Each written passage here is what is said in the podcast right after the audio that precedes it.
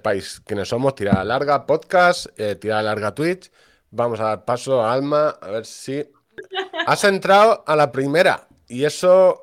Dice mucho Eh, de tu persona. Dice mucho de tu persona y de la persona por la que estás aquí, eh, que es Sarita Gil, lo tenemos que decir. O sea, el primer motivo de tenerte aquí es, bueno, ya habíamos hablado contigo antes de pandemia, creo, antes del último embarazo, que creo que, que dijimos, bueno, si vas a tener un, un tercer hijo mejor, te vamos a dejar tranquila. Me dejasteis tranquila durante Chloe y luego si voy a tener más ya. No, no, no, es que digo, no sea que vayas a tener más. Sarita Gil nos dijo, le, le hicimos una entrevista eh, de su podcast, Correr como una chica, y le preguntamos, ¿a quién te molaría más entrevistar en el Ay, mundo mundial? Qué Y guay, te dijo, y dijo, Alma qué Y, y dijimos, nosotros la traemos y le decimos. Que tienes que ir a su podcast porque Por supuesto, me encantará, me encantará. Me lo paso muy bien siempre, o sea que con estas cosas, o sea que será un placer. Desde aquí mi mensaje que sí, que por favor que me invite. ya está. Trabaja, esa parte, la parte de Sarita ya está. Ya le hemos robado, le hemos robado al entrevistado, pero nos sentimos bien. Por lo menos Nos hemos Bueno. adelantado, pero por lo demás. Nos hemos adelantado. Eh, no sé si sabes por qué estás aquí. No sé si sabemos. O sea, yo dudo que haya un alma, una alma Obregón.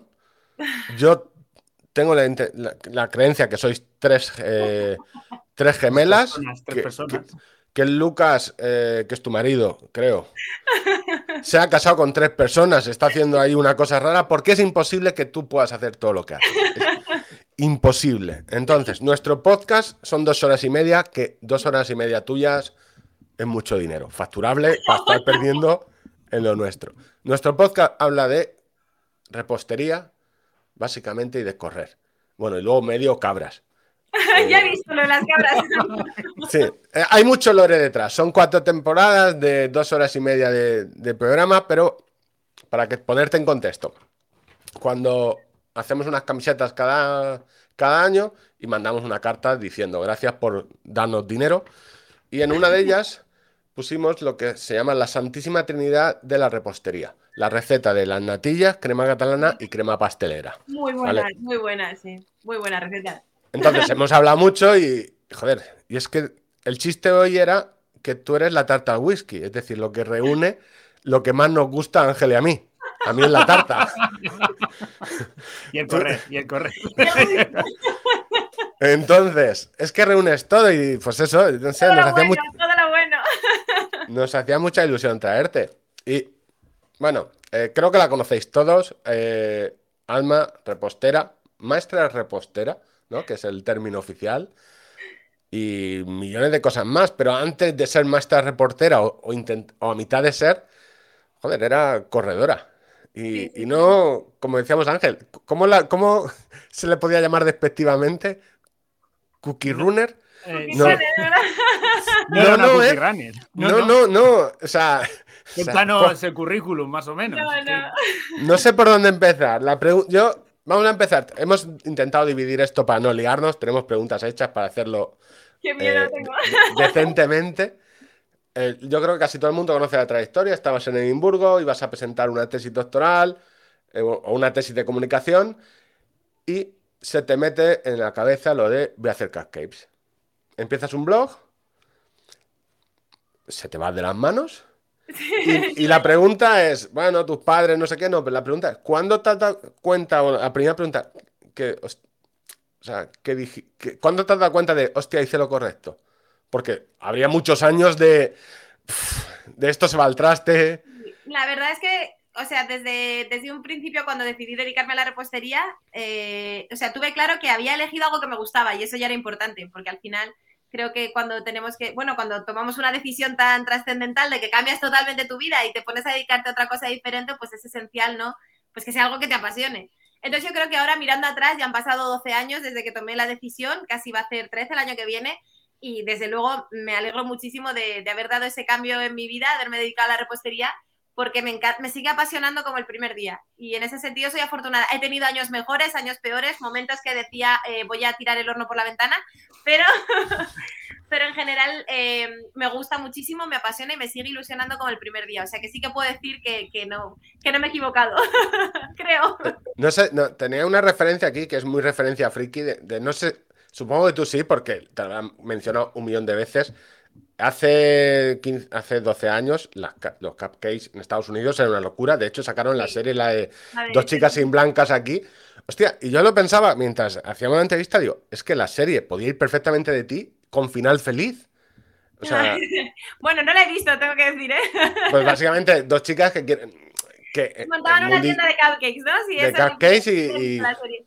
Sí, la verdad es que, o sea, fue un momento, efectivamente hace eso, eh, hace 12 años que estaban súper de moda, eh, empezaron a estar de moda en Estados Unidos y en Inglaterra los cupcakes, y yo que estaba en ese momento viajando mucho fuera y estaba haciendo la tesis y tal, pues es verdad que como que lo estaba lo estaba viviendo eh, lo que estaba ya de moda fuera y todavía en España no estaba. En ese sentido fue también lo que hizo que aquí a mí se me conociera, fue porque cuando yo estaba con mi blog hablando de cupcakes, aquí todavía no se había puesto de moda y cuando se puso de moda, el blog número uno en español que hablaba de cupcakes era el mío.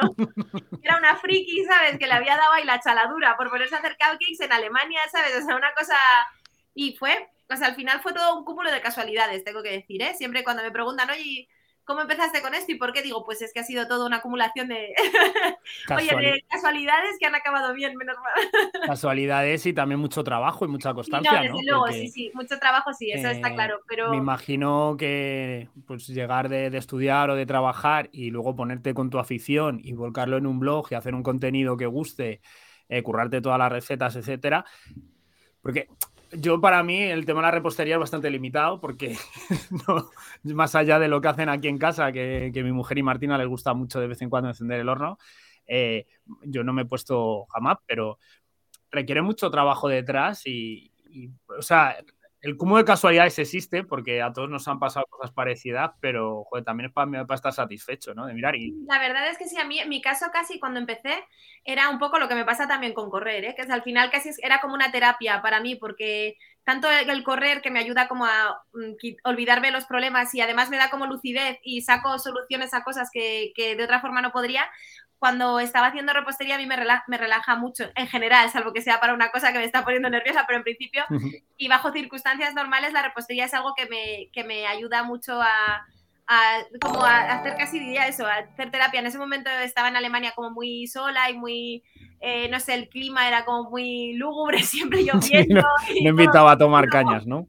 Y de repente como que me, me sacaba un poco de, de eso, ¿no? Entonces es verdad que en cierto modo lo que dices tú, que es dedicarle muchas horas, pero yo en ese momento, por ejemplo, para mí, o sea, el llegar de la universidad y ponerme con los cupcakes o salir a correr era como lo mejor del mundo, con lo cual también cuando haces algo que te gusta, ¿no? Como que no te cuesta tra- tanto trabajo el estarle dedicando el tiempo. Y en ese sentido es verdad que han sido muchísimas horas dedicadas al 100%, o sea, en cuerpo y alma a la repostería, pero a la vez como es algo que me gusta, pues eh, el 90% de las veces pues lo hago con, con gusto. Se El parece, otro 10% no tanto. se, se parecen, o sea, yo que he hecho algo más de repostería y soy muy malo porque para mí la repostería tiene un problema que es eh, las medidas y los tiempos. Es decir, igual que en la cocina, el dejar la sopa cinco minutos más o el echar un poco más no pasa nada, en la repostería, lo poco que, o sea, lo mejor que suele salir suele ser mi mujer porque ella sigue la receta al pie de la letra y seguir una receta al pie- O sea, ¿se parecen eso a correr? Que eh, los em, experimentos con gaseosa sale uno de cada mil. Tal cual. O sea, yo desde luego lo que sí que diría es que a mí, por ejemplo, por lo que se me da bien la repostería es precisamente porque hay que pesarlo todo, medirlo todo y te aseguras de que si lo haces siempre igual, siempre te sale igual, ¿no? Y a mí es algo que con la cocina salada, por ejemplo, siempre me tiende a desconcertar las recetas, pues como las que me pasa mi madre, típicas de lo que te pida, ya lo, Lo que te verás, pida. Vamos a ver, ¿qué os pasa a la gente de la cocina con las medidas? Una miajita, una pizca. pero- Eso, claro. entonces, yo Sí, lo que no, gusta- lo que te pida la masa. Claro, lo que te pida la... Pero qué bien, no me pide nada si no habla, ¿sabes? Pues eso. Entonces, a mí lo que me gusta siempre es eh, la repostería porque todo va en gramos o en cucharaditas o en lo que sea, pero está medido. Y en ese sentido yo creo que, yo creo que es la clave al final. A mí me resulta muy relajante por eso, porque siempre como eh, algo que, que tienes como confianza plena en que va a salir. Bueno, que te- salvo, salada no siempre pasa, porque claro, ya cuando es a ojo puede salir bien o puede salir salvo, si, salvo si vives en Valencia, porque eh, no sé yo si el hay que cambiar las recetas, porque yo he hecho dos años seguidos el, el roscón y dos años seguidos que el roscón se ha convertido en pan de calatrava. Porque eh, consigo durezas que nadie consigue. No, durezas dignas de, de ser Sí, sí. construcción, hacer neumáticos. Bueno, ya te Puedo voy a pasar yo, ya te voy a pasar yo una receta buena. No, no, no, si me, vamos a ver, si me conozco todos los, todos los eh, eh, cortes de tu vídeo de YouTube, lo, lo conozco. O sea, porque he estado revisando tu blog, que, eh, bueno, está lleno de comentarios vendiendo Viagra, también te Ya, digo. ya, Eso, internet es maravilloso. Joder, y hay dos que cosas tengo abandonado y está lleno de spam en los comentarios. Hay cosillas que te, te persiguen, que va por los gustos y eh, que son, uno, los roscones, aparte de los cupcakes, y otros son los, eh, los rollitos de, de canela. Canela, Sí, es Son- algo que... favoritas en este mundo. Bueno, más los rollos de canela con los roscones. Cuéntanos un poco cómo te organizas, el, el- cómo funciona tu vida, porque yo creo, ahora es el, o sea, creo que lo comentamos, ahora es el, el mortal, porque ahora empieza, eh, viene de Halloween con, se han vuelto locos con el sirope este de calabaza para echarle al café, postre de calabaza, ahora vienen las galletas de, de roscón, los... galle- galletas de jengibre, luego vendrá eh, que si quieres hacer un panetone, Ahora San Valentín, luego después, eh, cuando pasa la Navidad, no si esto es un no- non-stop. Pero eh, ¿cómo te organizas en, en- En En tu- general, en mi vida o... en tu- sí, no, en tu, eh, claro, tú tienes un, que, un miércoles cualquiera, un jueves cualquiera. Bueno, pues la verdad que en ese sentido, una de las cosas que pasa conmigo es que a, a día de hoy, y por, o sea, he hecho diferentes proyectos en estos 12 años y ha habido momentos en que tenía una estabilidad mayor de, a lo mejor, de horarios, que pues tenía que ir a, iba a tal sitio, luego a tal. A día de hoy, la verdad es que cada día mío es diferente. Por ejemplo, yo he tenido una grabación eh, y he, termina- he tenido un horario concreto, pero el lunes tuve una grabación en otro sitio diferente de los cursos online, estuve grabando en un plató. Oye, la grabación ha sido en casa. eh, Que no, has- luego- que, no, ha- que no ha recogido, eso nos preguntaban, que no ha recogido la casa por nosotros. Ah, que han visto en Instagram y digo, hostia, Alma ha recogido la casa por vosotros. Y digo, no creo. Aquí donde me, voy- me veis estoy escondida en un cuartito que tengo al lado de la cocina, que tengo, como veis, los libros de cocina y tal, eh, que en realidad está hecho el caos absoluto porque aquí es donde he guardado todo lo que he escondido por la grabación de hoy. Con lo cual, Ah, Vale, para que entendáis, está justo lo contrario de lo que pensabais. o sea, para desescombrar, o sea, he tenido que desescombrar ahora para entrar y he tenido que empezar a sacar cosas al salón porque estaban los juguetes de mis hijos. Eh, bueno, o sea, había globos, o sea, había de todo. Empecé a tirar para afuera, ahuyentar a mis hijos y a mi marido. y Oye, me he escondido aquí, es el único sitio un poco con un resguardado poquito de casa. tranquilidad, ¿no? Eh, No, yo es- hasta, sí, sí, hasta sí, ahora te hemos hecho preguntas cómodas para que entrases un poquito en... Pero voy con las incómodas. A ver, Eh, ¿Qué opinas tú de la fruta escarchada? Porque No, yo yo- soy, yo es soy que- muy es de que es- esto, es- fruta es muy escarchada, hay está- que acabar con esta... Está preguntando sabiendo la a la respuesta. referencia, le hemos preguntado al Papa que qué opina de, os voy de a la a Navidad. ver, o sea, yo, sinceramente, en, o sea, mi respuesta habitual a la fruta escarchada es no, porque no me suele gustar nada. Y porque Pero- además, normalmente... Yo tengo suficiente ya. No, no- no hace falta que no desarrolles. Tengo que poner dos peros. Uno es que es verdad que eh, las últimas veces ya lo que hago es eh, hacer yo la naranja confitada y entonces Naranja confitada no es fruta escarchada. Naranja confitada es naranja confitada. Son dos cosas distintas. y luego es verdad que he encontrado unas frutas escarchadas que luego vienen como bañadas en azúcar que están ricas hasta para comer a mordiscos, pero no es normal. O sea, eso no es lo habitual. Lo habitual es que la fruta escarchada yo la quite de siempre. Y si tengo que hacer yo un roscón, no la ponga. Vale, O la para los, toda junta para mi padre, que sí que le gusta. Entonces, el roscón Hoy que sea. te admiro un poquito más. para los, para los oyentes, la teoría dice, eso en los libros de cocina está, que solo se puede comer fruta escarchada que tú reconozcas la fruta que es. Ojo, sí, Que, o sea, que- que lo, exacto. Que lo mires y dices, ¿esto es una naranja o un limón confitado? Exacto, Pues o sea, dices, si, mira, si parece pepino, o sea, si parece pimiento verde y es calabaza, no te lo comas. no te lo comas. Total, eh, total, o sea, total. Vamos, me, me horripila además. Esta pregunta, es que es, es muy civilino, porque pregunta sabiendo la- las respuestas. Eh, seguimos con la repostería, luego hablaremos de correr y luego eh, la has comentado un poco del. de- porque tu vida depende un poco de. Eh, y eso nos interesa de si estás en la tele o no. Mira, voy a saltarlo ya. El otro día yo me puse muy nervioso porque dije, hostia, estaba viendo la tele, tele convencional, en, y de repente veo un anuncio de KH7 y sales tú. Y, y yo dije, no, pues no, hostia, eh, eh, hemos. Y digo, no puede ser. que me están echando otra vez y era verdad, era yo, sí, con mis hijos. Sí, sí, sí, no, claro, me puse nervioso y digo, vamos a. Le llamé a Ángel y digo, hostia, vamos a entrevistar a una chica que sale en la tele. Bueno, bueno, y si pones Canal Cocina salgo mucho, ¿eh? Que ahora acabo además de grabar nuevo programa y hay programas ahora para... Sí, sí, ahí hay tela, tela. Mira, lo tenemos ya ahí directo y salta- vamos saltando de temas. Canal Cocina empezaste, yo creo que empezaste ahí o fueron los primeros que te... Eh, o sea, que realmente yo cuando estaba con el blog en Alemania, eh, hicieron un concurso de recetas con queso eh, y yo mm, participé y quedé finalista y entonces estuve como ya por primera vez estuve en contacto con ellos porque bueno, vine aquí a, España a la final, tal, no sé qué. Y luego después, cuando salió al año siguiente hicieron el premio que hacían ellos, que era Blogueros Cocineros, y era con votación y tal, y ganó mi blog. Con lo cual ahí ya me hicieron un programa, el primer programa que hicieron como un especial, y a partir de ahí ya he grabado pues un especial de Cupcakes, luego ya la temporada del canal. O sea que es verdad que los primeros con los que grabé televisión fue con ellos. Luego hice cosas en Infinity, pero con ellos fue lo primero y les tengo mogollón de cariño, la verdad. Siempre que me llaman es, ay, qué guay, ¿qué queréis que haga? No, lo estaba viendo y tenías, o sea, dos programas con mogollón de recetas y luego también vimos que hiciste, no que no, yo no sabía si preguntaron, ¿no? Ángel, eh, un, no sé si es un cameo con Masterchef. Ah, eh, Masterchef Junior, sí, también, sí. Que es, se supone, el mainstream máximo de cómo, funciona, la, cómo funciona la tele. es tan... Sí, bueno, yo fui de jurado a lo de Masterchef Junior, fui de, vamos, de invitada a enseñarles calquis y tal a los niños, y, y, la verdad que estuve un poco roto, fueron encantadores todos, y, los niños muy adorables. A mí me dio como mucha angustia porque como yo tengo también hijos pequeños, les veía ahí tan como, uff, sabes, que era su vida el concurso, ¿sabes? tan pequeños y tan... Tan, intensos, tan intensos. me, dio, un poco de, angustia por ellos, digo, ojo, es que están sufriendo de verdad y tal, ahí haciendo las recetas, pero la verdad que es una experiencia interesante de verlo. Y luego Canal Cocina, pues es, o sea, la verdad que yo conozco al equipo ya tanto que ahora cuando voy, ahora hace nada estuve grabando un especial de Navidad y es como si fueran, no sé, les conozco de hace 10 años, entonces es que les encuentro como ir a grabar con amigos y entonces es agotador, porque es agotador siempre, porque es... Cuenta, cuenta, yo no sé, yo, yo, no sé cómo funciona, yo siempre que veo a Arguiñano cocinar, yo digo, yo soy muy torpe, eh, esto o sea, ¿cómo? O sea, yo sé que tienen un plato hecho ya antes. Bueno, depende. O sea, normalmente pero... eh, yo, a ver, depende. Yo cuando grababa, por ejemplo, Cupcake Maniacs no tenía nadie de apoyo, con lo cual yo cuando era el día anterior a la grabación, yo preparaba todos los ingredientes y preparaba lo que se llaman los cambiazos, ¿no? Que es que tú, pues si hay un bizcocho que tarda en hornear una hora, no va a estar todo el equipo para una hora. Entonces tú, todo lo que lleve tiempos de, mm. tarde, eso todo lo tienes que tener preparado de antes para poder ir haciendo esos cambiazos, que se llama. ¿Qué me estás contando?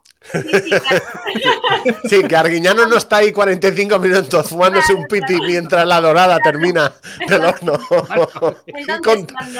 contando chistes al equipo. En Cupcake Maniacs, pues lo hacía todo yo, que es verdad que entonces era el palizón, porque sumabas a todos los días de grabación, le sumabas los días de preparación de recetas. Pero es verdad que en Canal Cocina hay una cocina de apoyo, entonces lo que yo tengo la suerte es que yo, o bien hay algunas cosas que llevo yo cuando son cosas muy específicas, pues imagínate eh, que voy a llevar unos cupcakes, eh, que los voy a hornear en unos papeles concretos, que los tengo yo, no sé qué, pues lo llevo yo de hecho yo. Pero si no, pues hablo con el cocinero que está allí y él me pesa los ingredientes, por ejemplo, que eso simplemente ya es ¡ah! la maravilla que me pese otra persona los ingredientes. y luego pues hablo con él y digo, oye, mira, pues eh, vamos a hacer una masa cuando yo llegue, la voy a tener estirada y así cuando estamos grabando. Entonces lleva mucha, mucha labor de preparación previa, porque en realidad los cámaras nadie quiere esperar, ni el equipo de realización, claro, entonces es como en plan, meto el bizcocho al horno y ya tengo que tenerlo, ¿sabes? No puede ser en plan, vamos a esperar una hora. Optimizar todos esos tiempos de, grabación. entonces lleva mucha, mucha preparación previa, pero tengo que decir que todo al 100% es real, que siempre eso es muchas veces, ¿no? Lo de los programas de cocina que dicen, oye, pues eso será falso. Todo es real siempre, o sea, todas las recetas que hacemos son con los ingredientes que ponen, eh, todo lo que yo cocino lo hago o lo hago ahí en ese momento o lo he horneado antes, pero todo es real, nunca hay ninguna cosa que finja ser otra cosa, ¿no? Y no tienes la doble presión, porque yo tendría la doble presión de que el lo que salga, por ejemplo, un soufflé, es decir, que no baje o que suba una masa y que aparte tú digas, hostia, tengo que estar graciosa o simpática, o sea, o sea, tienen que salir muchas cosas, o sea, tienes que estar tú y... Pero y lo peor de todo es que yo en Canal Cocina, en otras cosas no, pero en otras grabaciones no se usa, pero en Canal Cocina se usa pinganillo, con lo cual yo uso, eh, yo estoy hablando y a la vez por debajo me están, hablando. me está hablando de realiza, imagínate, el realizador me está diciendo, Alma, eh, espérate, mueve un poco el bol porque es que no lo veo desde ahí con la cámara. Oye, échate un poco para atrás, espera, que se mueve ese cuchillo que me molesta. A todo esto mientras yo estoy hablando. Pero a la vez estoy diciendo la receta, haciendo lo que sea, y la chica de la, me dice, Alma, estás hablando muy rápido, que eso es, lo que siempre me dicen.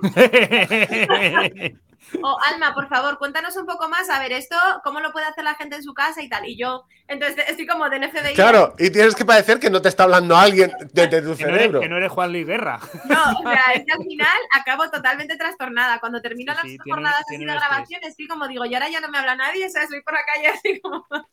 Yo este año he empezado a hacer, el año anterior he estado haciendo streaming de, Farinato, de las carreras de obstáculos, y me pasa exactamente eso. Tengo por aquí un regidor que me está contando cosas y tú estás hablando a cámara y... Y tienes que estar todo el rato, o sea, no te puedes despistar, claro, porque además... Y además, a ver, por ejemplo, yo cuando grabo para YouTube, pues grabo con la productora y ahí sí que eso es más en plan, oye chicos, vamos a grabar ahora, el primer paso este bizcocho, entonces lo meto al horno, luego mientras hago no sé qué receta, luego ya lo corta y como muy relax. Pero en Canal Cocina, por ejemplo, es que se va receta, receta, receta. Y entonces yo ese plan de repente no me puedo equivocar porque va todo grabado como si fuera directo. Entonces, si de repente la lío petarda, pues es un... Es un porque ahora, mismo, ¿cuánta gente que lo teníamos... O sea, a mí me interesa todo el tema audiovisual porque sé que ha ido creciendo poco a poco haciendo... Eh, vídeos tú sola, supongo, o con ayuda de familiares, de Lucas, y ahora mismo estarás en un nivel ya, eh, o sea que cuando grabas un vídeo para YouTube, hay gente. Tengo que decir que por un lado soy bastante de yo me lo viso, yo me lo como,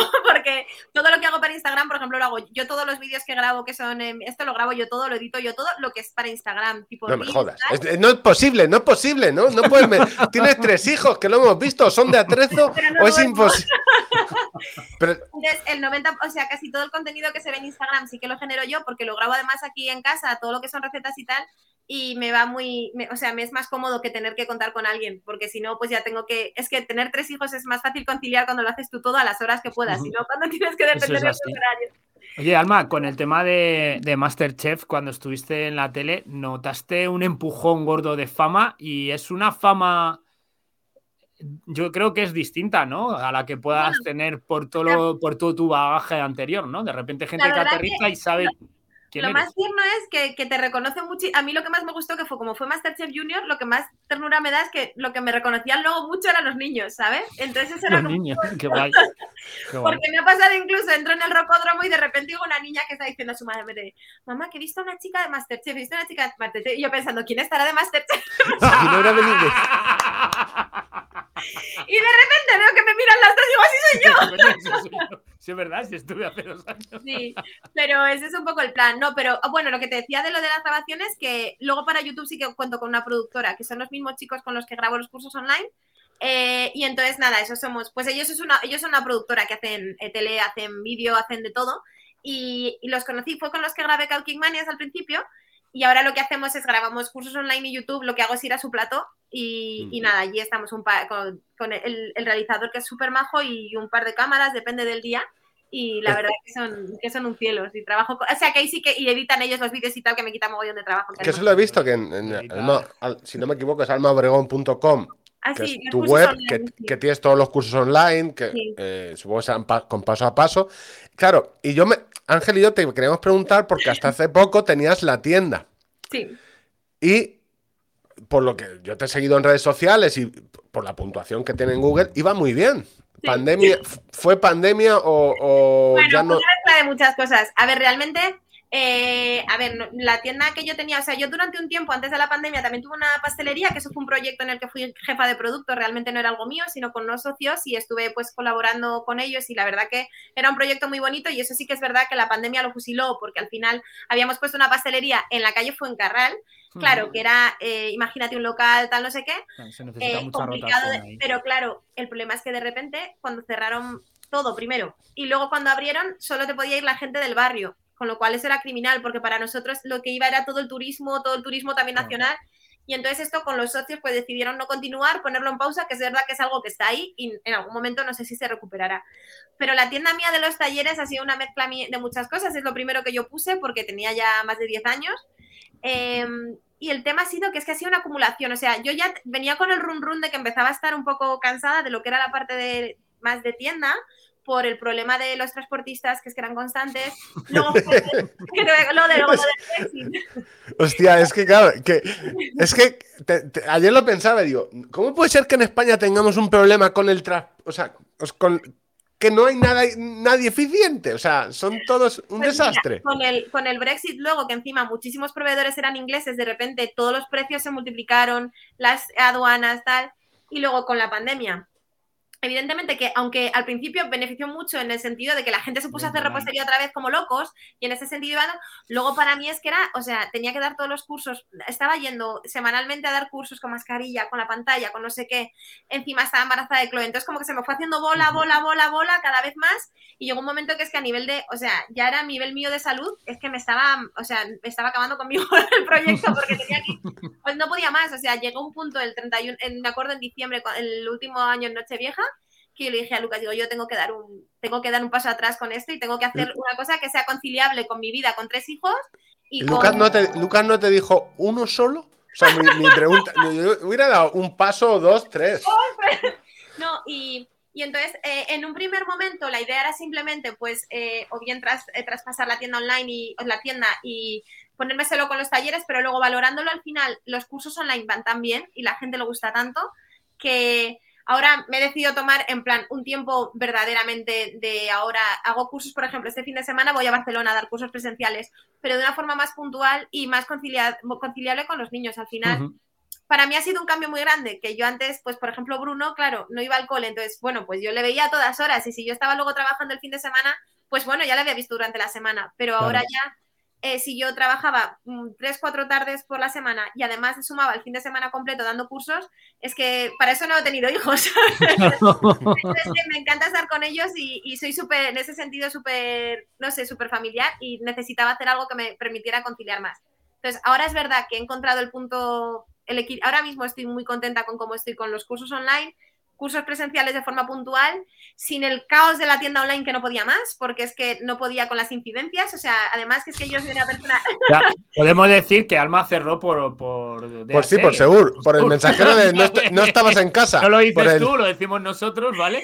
Tengo que decir, tengo que decir, esto parece una, o sea, tengo que decir, parece una pero yo soy una persona que me tomo, o sea, las cosas como muy personal. Entonces, cuando, imagínate, o sea, es que era así, de repente te llegaba un email de una señora, disculpad, es que os hice un pedido con las velas para el cumpleaños de la tarta de mi hija que cumple no sé qué, que encima, yo qué sé, ¿sabes? Tú pensabas en esa pobre Claro, niña que no iba a tener un cumpleaños feliz por Claro, tu y no ha llegado. Y yo, A, no- Dios a nosotros lo nos llegó express, no sé qué, ¿sabes? Entonces era una, no, es que no podía ser. uno de nuestros pedidos que perdimos en unas camisetas fue, imagínate, porque robaron la, eh, la oficina de correos. O sea, y dijimos, es que no, no, no podemos hacer nada, esto es imposible. No se puede. limitada, que hicimos las que nos pidieron. te puedo creer. Sí, sí, digo, ¿cómo pueden robar la oficina y que se lleven nuestro. suerte, por favor, qué horror. Encima nosotros metemos un montón de cosas muy random, muy aleatorias, pues de repente un bollito o Sí, sí, que es gente que solo una entiende. cabra, un imán para la nevera, cosas muy raras, cosas Bien. que solo entiende el de podcast cuando lo abriera esa persona, yo no sé. Yo No, voy, pues nosotros igual, o sea, yo, y, o sea, cosas, o sea, los envíos, la verdad que era una cosa, eh, igual que en el taller, o sea, yo es una cosa presencial totalmente, ahora en los cursos online, oye, si, es que si a alguien no le funciona el acceso, yo se lo soluciono, o sea, es que soy yo la que estoy ahí solucionando las cosas de los cursos online, tal, pero, pero esto era como se escapaba de mi control y, y estaba, además, los precios están, bueno, ya lo se ve en la vida real que los precios estaban subiendo en todo a lo bestia, pero es que en la repostería empezaba, o sea, esto que vemos ahora que la gente dice, ay Dios mío, la mantequilla, tal. O sea, esto en lo que es el material de repostería viene pasando los dos últimos años. la- Entonces, y- las luchas, las luchas internas por conseguir harina bueno, en la pandemia, Pero, cuando estábamos encerrados, de pegarte ejemplo, ese- en con la- la señora del supermercado. sí, bueno, o sea, brutal lo de la harina. No, eh, pero- Cualquier persona que tenga un negocio online te dirá, siempre dice, las cajas, el cartón. O sea, está. O sea, eso fue lo primero que nosotros empezamos a notar, la subida, la vainilla, eh, y cada vez, cada vez más productos, y luego tampoco el consumidor final entiende por qué están subiendo los precios, porque además empezó antes, de verdad, o sea, nosotros llevamos ya el año anterior viendo una subida de precios brutal y a lo mejor te decían, es que eh, yo este colorante lo compraba el año pasado a la mitad de precio, y yo pensaba, coño, yo lo pagaba a la mitad de precio Yo también, yo también, créeme. No, Tema, es que, repo- la verdad, o sea, tema yo- repostería. Sí, con- Ay, cuando me dicen, ¿tú volverías a tener otra vez la tienda? Digo, mira, yo taller mío propio me encantará, o pastelería mía propia me encantará, a lo mejor repetir en un futuro, en cuanto crezcan un poco más los niños y yo me vea con más capacidad de pero tienda online ni de coña. no vuelvo, ya lo he visto, ya no quiero ver el, camino, el camino contrario que está llevando el resto de la gente, que empieza con un comercio y luego hace tienda online. tú dices, yo online ya aquí. El que quiera algo, que venga a la tienda. No, ni yo siquiera, yo docencia, yo docencia, docencia, pastelería, pero ya tienda nada, se me da fatal vender además. Tengo que decir una cosa hoy, eh, bueno, lo voy a enseñar. Esto es, esto es mi próximo, este es mi próximo mes. Esto está comprado en una tienda que yo no conocía, la conocía por un canal de Twitch que es Chiclana y lo patrocina una tienda de juegos que se llama Extra Life. Y me ha llegado por una mensajería que yo no tengo controlada, que se llama Pack, con dos As. a mí ya me ha dado alguna cosa por Pack, sí. Bien, 200 eh, puntos se han llevado, ¿eh? ¿eh? Porque la anterior, que es Correos Express, ayer me llegó y me dijo, eh, le dije, hostia, vengo por un paquete. Y digo, no te preocupes, tengo la etiqueta y lo empaqueto. Y me dijo, no puedo esperar. Ah, ya. Y yo digo, ¿cómo? ¿no puedes esperar? O sea, ¿cómo no puedes No, no, es que no, no puedo esperar cinco minutos a que lo. No, tres. minutos solo, por favor, déjame ya. Prefiere venir mañana. Voy con otra pregunta comprometida. a ver, eh, Está claro que tú eres fan de la repostería artesanal, ¿no? Creo, sospechamos. Eh, ¿Cuál es el, pecado de bollería industrial que más te gusta? O sea, ¿cuál? ¿Hay algo que digas, yo esto no puedo confesarlo, pero. bueno, o sea, yo tengo que decir, yo no soy, o sea, tengo que, o sea, la verdad es que no como bollería industrial nunca, salvo cuando hago un viaje largo en coche. Cuando hago un viaje largo en coche y paramos en una gasolinera, eh, o sea, eso soy un verdadero, o sea, como un gremlin, no sé. que caiga, ¿no? Pierdo el norte, entonces salgo de ahí con donetes, fosquitos.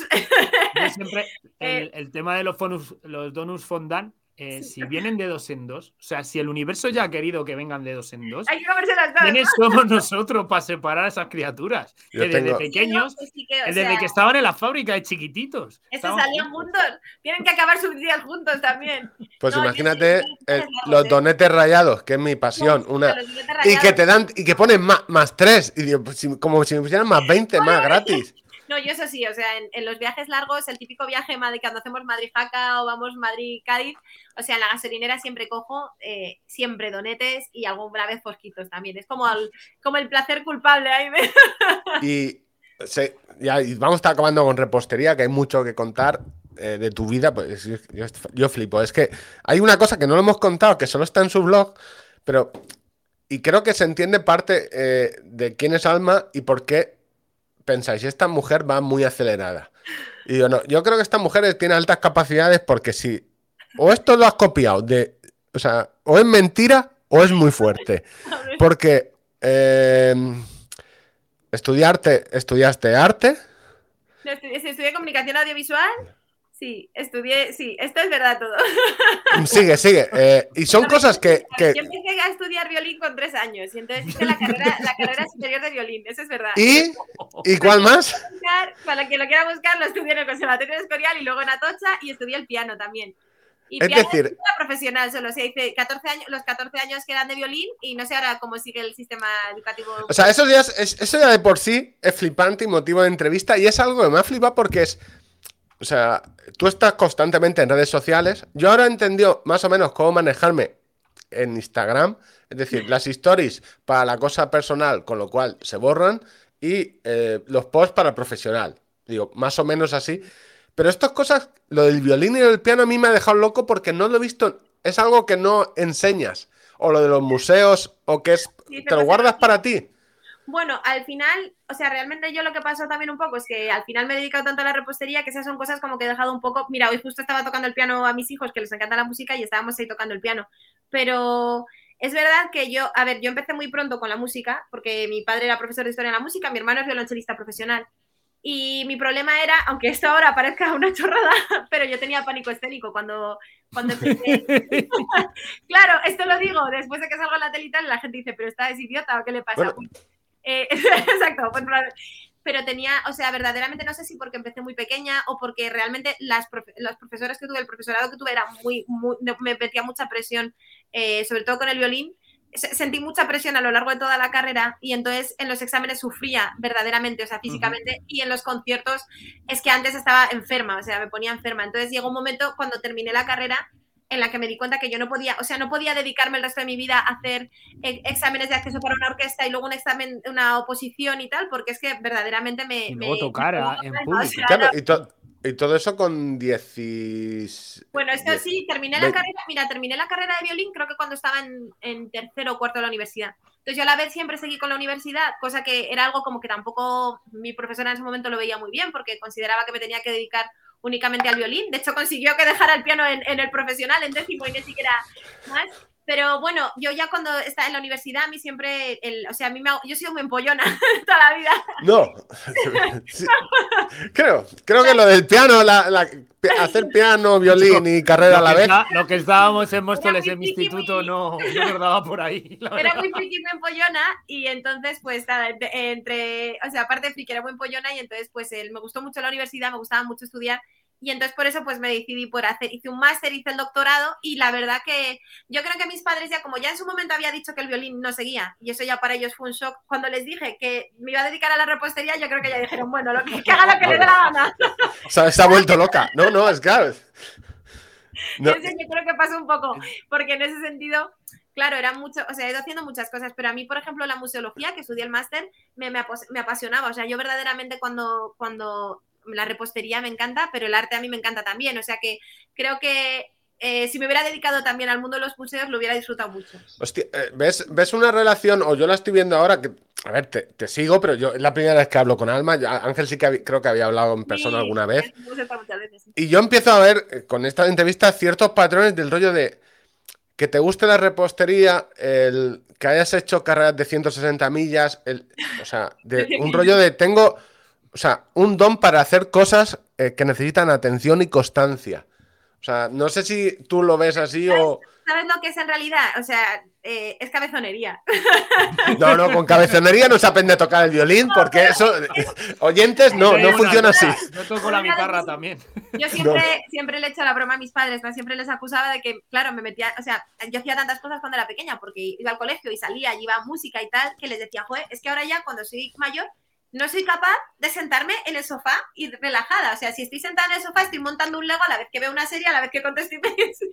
Como que soy siempre multitasking, no puedo hacer una sola cosa. Y le decía a mi madre, esto es culpa tuya, mamá, me has hecho un trauma infantil. ¿qué? Pero lo cierto es que, o sea, sí que es verdad que yo creo que hay una, yo tengo una, como una cabezonería, yo le llamo siempre que es que soy cabezota, pero yo si me propongo algo, o sea, como decía mi padre cuando corrió el primer maratón, que estaba totalmente en contra porque le- nunca nadie en mi familia había corrido un maratón, le parecía una locura, pues me acuerdo que me decía, si, si, te, si te cansas, para, que yo pensaba, es un consejo muy sabio. Un consejo Claro, muy claro. sabio. Entonces yo y decía a mi madre, pero que esta cansas, está no para que se esté, vamos, a que le esté dando algo. Y es verdad que yo soy muy cabezota. Eh, entonces es verdad que en las carreras eso pues te ayudan. Yo creo que en, los, ult- en la ultradistancia es ma- muchas veces no solo entrenamiento sino cabeza. Al final la cabeza es fundamental en una carrera. Eh, A partir yo creo que de la media maratón, el maratón y todo lo que está por encima del maratón, hay que entrenar mucho, pero también hay que tener la cabeza en el momento de decir, venga, sigo. Y quizás sea, yo creo, yo soy de Bilbao, soy muy cabezota. Tengo la cabeza muy dura. Entiendo que, eh, que el- que el- que el- yo le veía la dificultad porque Alma tiene un, lo comentaremos, ha hecho el 100 de Segovia, el 60 de Peñalara, el- la, la Leadville, y tiene algo en eso de, llámalo cabezonería, es practicar, practicar, practicar, que entiendo que en la música también es practicar, practicar, porque en vi- O sea, es que es verdad que yo, a mí no me, o sea, a mí no me importa hacer una, no sé, como con un obje- cuando me pongo un objetivo, una meta, estoy enfocada y soy además, en ese sentido, por ejemplo, muy responsable con los entrenamientos. Ahora mismo, por ejemplo, que tengo ganas de prepararme una carrera, pero como sé que por la situación ahora mismo familiar, personal, no, me es muy- no me sería posible seguir unos entrenamientos estructurados, prefiero ir esperando a poder tener la oportunidad porque sé que si no es que me siento mal. O sea, si yo me salto un entrenamiento un día, Te genera, te genera ansiedad. Sí, soy muy responsable. O sea, eh, yo me acuerdo con mi primer entrenador le decía, Iván, ponme lo que sepas que sea viable, que vaya a hacer, porque si me pones un entrenamiento que no voy a poder hacer, no me voy a sentir culpable. Entonces este día no me pongas No ser contraproducente, ¿no? Sí, pero, pero sí que es verdad que hay algo de, de constancia. Yo creo que, bueno, más que en la repostería, al final en, en- en la vida y más en el emprender también y en el, en el seguir tus propios proyectos, ¿no? Se parece también a una carrera, es el que tienes una meta, un objetivo y vas haciendo todo lo posible, pues siempre dentro de tus posibilidades para conseguirlo, ¿no? Entonces sí, podría tener relación. Eh, hay proyectos, eh, ya vamos pasando, bueno, teníamos varios de esto, de, de que no sé si quedaba algo de repostería, pero ¿tienes ya el plan para volver al Marrunner cuando sean adolescentes y quieras y ya Bueno, puedas dejar? o sea, por ejemplo, a ver, ahora yo es verdad que desde el último maratón que hice fue el de Sevilla en 2020, cuando justo antes de la pandemia, el último que se hizo lo, lo corrí. Y, y luego es verdad que se me juntó la pandemia con el nacimiento de Chloe, ya con tres que me... O sea, antes el, o sea, el, el plan les decía a mis padres, oye, que voy a... que vamos a entrenar, Claro, dejamos a dos niños. A Vale, uno. Luego le dejas dos. por necesidad sí, pero que el eh, en lo de dejar los tres niños, eh, pues ya es como más canteo y me cuesta más hacer tiradas largas. También, bueno, pues eh, no tengo tanto tiempo por el trabajo y tal, pero es verdad que, o sea, que yo lo disfruto muchísimo. Ahora ya, no es, o sea, estamos haciendo carreras, hace nada corrí la de la mujer, eh, he estado lesionada también después de, antes de verano, entonces he tenido como una racha ahí de correr menos. Pero vamos, o sea, tengo unas ganas de volver a hacer ultras que no te imaginas. Yo me, Sí, es que me encanta. O sea, por ejemplo, mi marido, que él le gustan más carreras rápidas. Ahora haremos un 10K ahora en diciembre y tal. Y, y él está deseando. Y digo, ojo, yo realmente lo que quiero es hacer maratones y ultramaratones. Me dice, estás loca. Digo, es que Me encanta. me he visto, yo creo que de, de cocina en YouTube, de los tuyos, probablemente no he visto ninguno, pero de correr me lo sé todo, me lo sé todos, o sea, de todas las carreras que has corrido. ¿Ves, Eh, ¿ves cómo el- el- nuestro podcast es eso? Yo me he visto todos los, todos tus posts de Instagram de todo lo que has hecho. Digo, eh, hostia, el además, último eh, de. Mi, mi calendario siempre ha ido como dos años, eh, Sí, salvando lo mayor y todo esto, que yo solo he corrido en Berlín, pero que iba a correr el- el- la Madrid-Segovia y Alma había corrido antes y yo ya veía su vídeo y leía, veía cómo lo pasasteis en esos últimos 8 kilómetros desde el corral de no Mira, sé mira, qué. esa carrera, o sea, esa carrera ha sido como de las más así, es para mí espectacular el final. O sea, una carrera más que yo sufrí porque fui con problemas gastrointestinales toda la carrera. O sea, a partir del kilómetro 20 iba que me moría por las esquinas vomitando. O sea, estaba en. o sea, Con Javier Huye, creo. y yo sí, con Ulle, eh, sí, sí, sí, con Ulle y con Lucas. Y, o sea, la entrada en meta, o sea, en cuanto entramos en Segovia, y es que le íbamos zurrando, y es que era una sensación de decir, o sea, de repente como, además, estuvieron los últimos kilómetros los chicos quejando todo el rato, yo iba ahí como una bruta, en plan, vamos, vamos. Entramos en Segovia, se pusieron a correr como locos, yo detrás diciendo, me muero aquí, o sea, no... Hiciste el buen puesto, además. Hicimos- Creo que Sí, sí, sí, o sea, fue, o sea, aparte, séptima, octava. 13 hicimos en 13 horas, y- no, y yo, y yo de las mujeres entré entre las 10 primeras, no sé qué entré, pero 13 Octava, horas, 100 octava, ya te lo kilómetros. Segovia. ¿Cómo, cómo, vamos a ver cómo llegas a la ultradistancia, pero antes de cómo llegas a, hacer eso. ¿de dónde vienes? O sea, deportivamente, te- porque en- co- es que corrías, no- esto, no me digas que va a ser la historia de Heber el Lassi que corrías con el violín para ir al conservatorio la realidad. La realidad es que con no, el piano, corrías con el... corrí, corrí- corrí por primera vez en mi vida en 2010 la- una carrera. Por primera vez en mi vida en 2010. Pero no puede cambiarte la vida tanto en, en- en tan poco periodo de tiempo todo. Eh, yo eh, eh, era una persona que precisamente porque estudiaba música eh, nunca hacía deporte y de hecho en gimnasia eh, tenía con mis padres hablaban como con los profesores para que ni hiciera baloncesto, ni hiciera voleibol, ni nada que me pudiera Para dañar que no, manos. una mano. ¿no? De hecho, empecé a hacer clases de tenis un verano, pero tuve que dejarlo porque me dolía el brazo. O sea, todo era, la música iba como por delante. Entonces, eh, luego yo tuve problemas de alimentación en la universidad. eh, o sea, perdí el norte, adelgacé 25 kilos, estaba hecha una mierda. Y me sentía fatal. mm, o sea, mi vida era como lo peor. Estaba como metida en un pozo.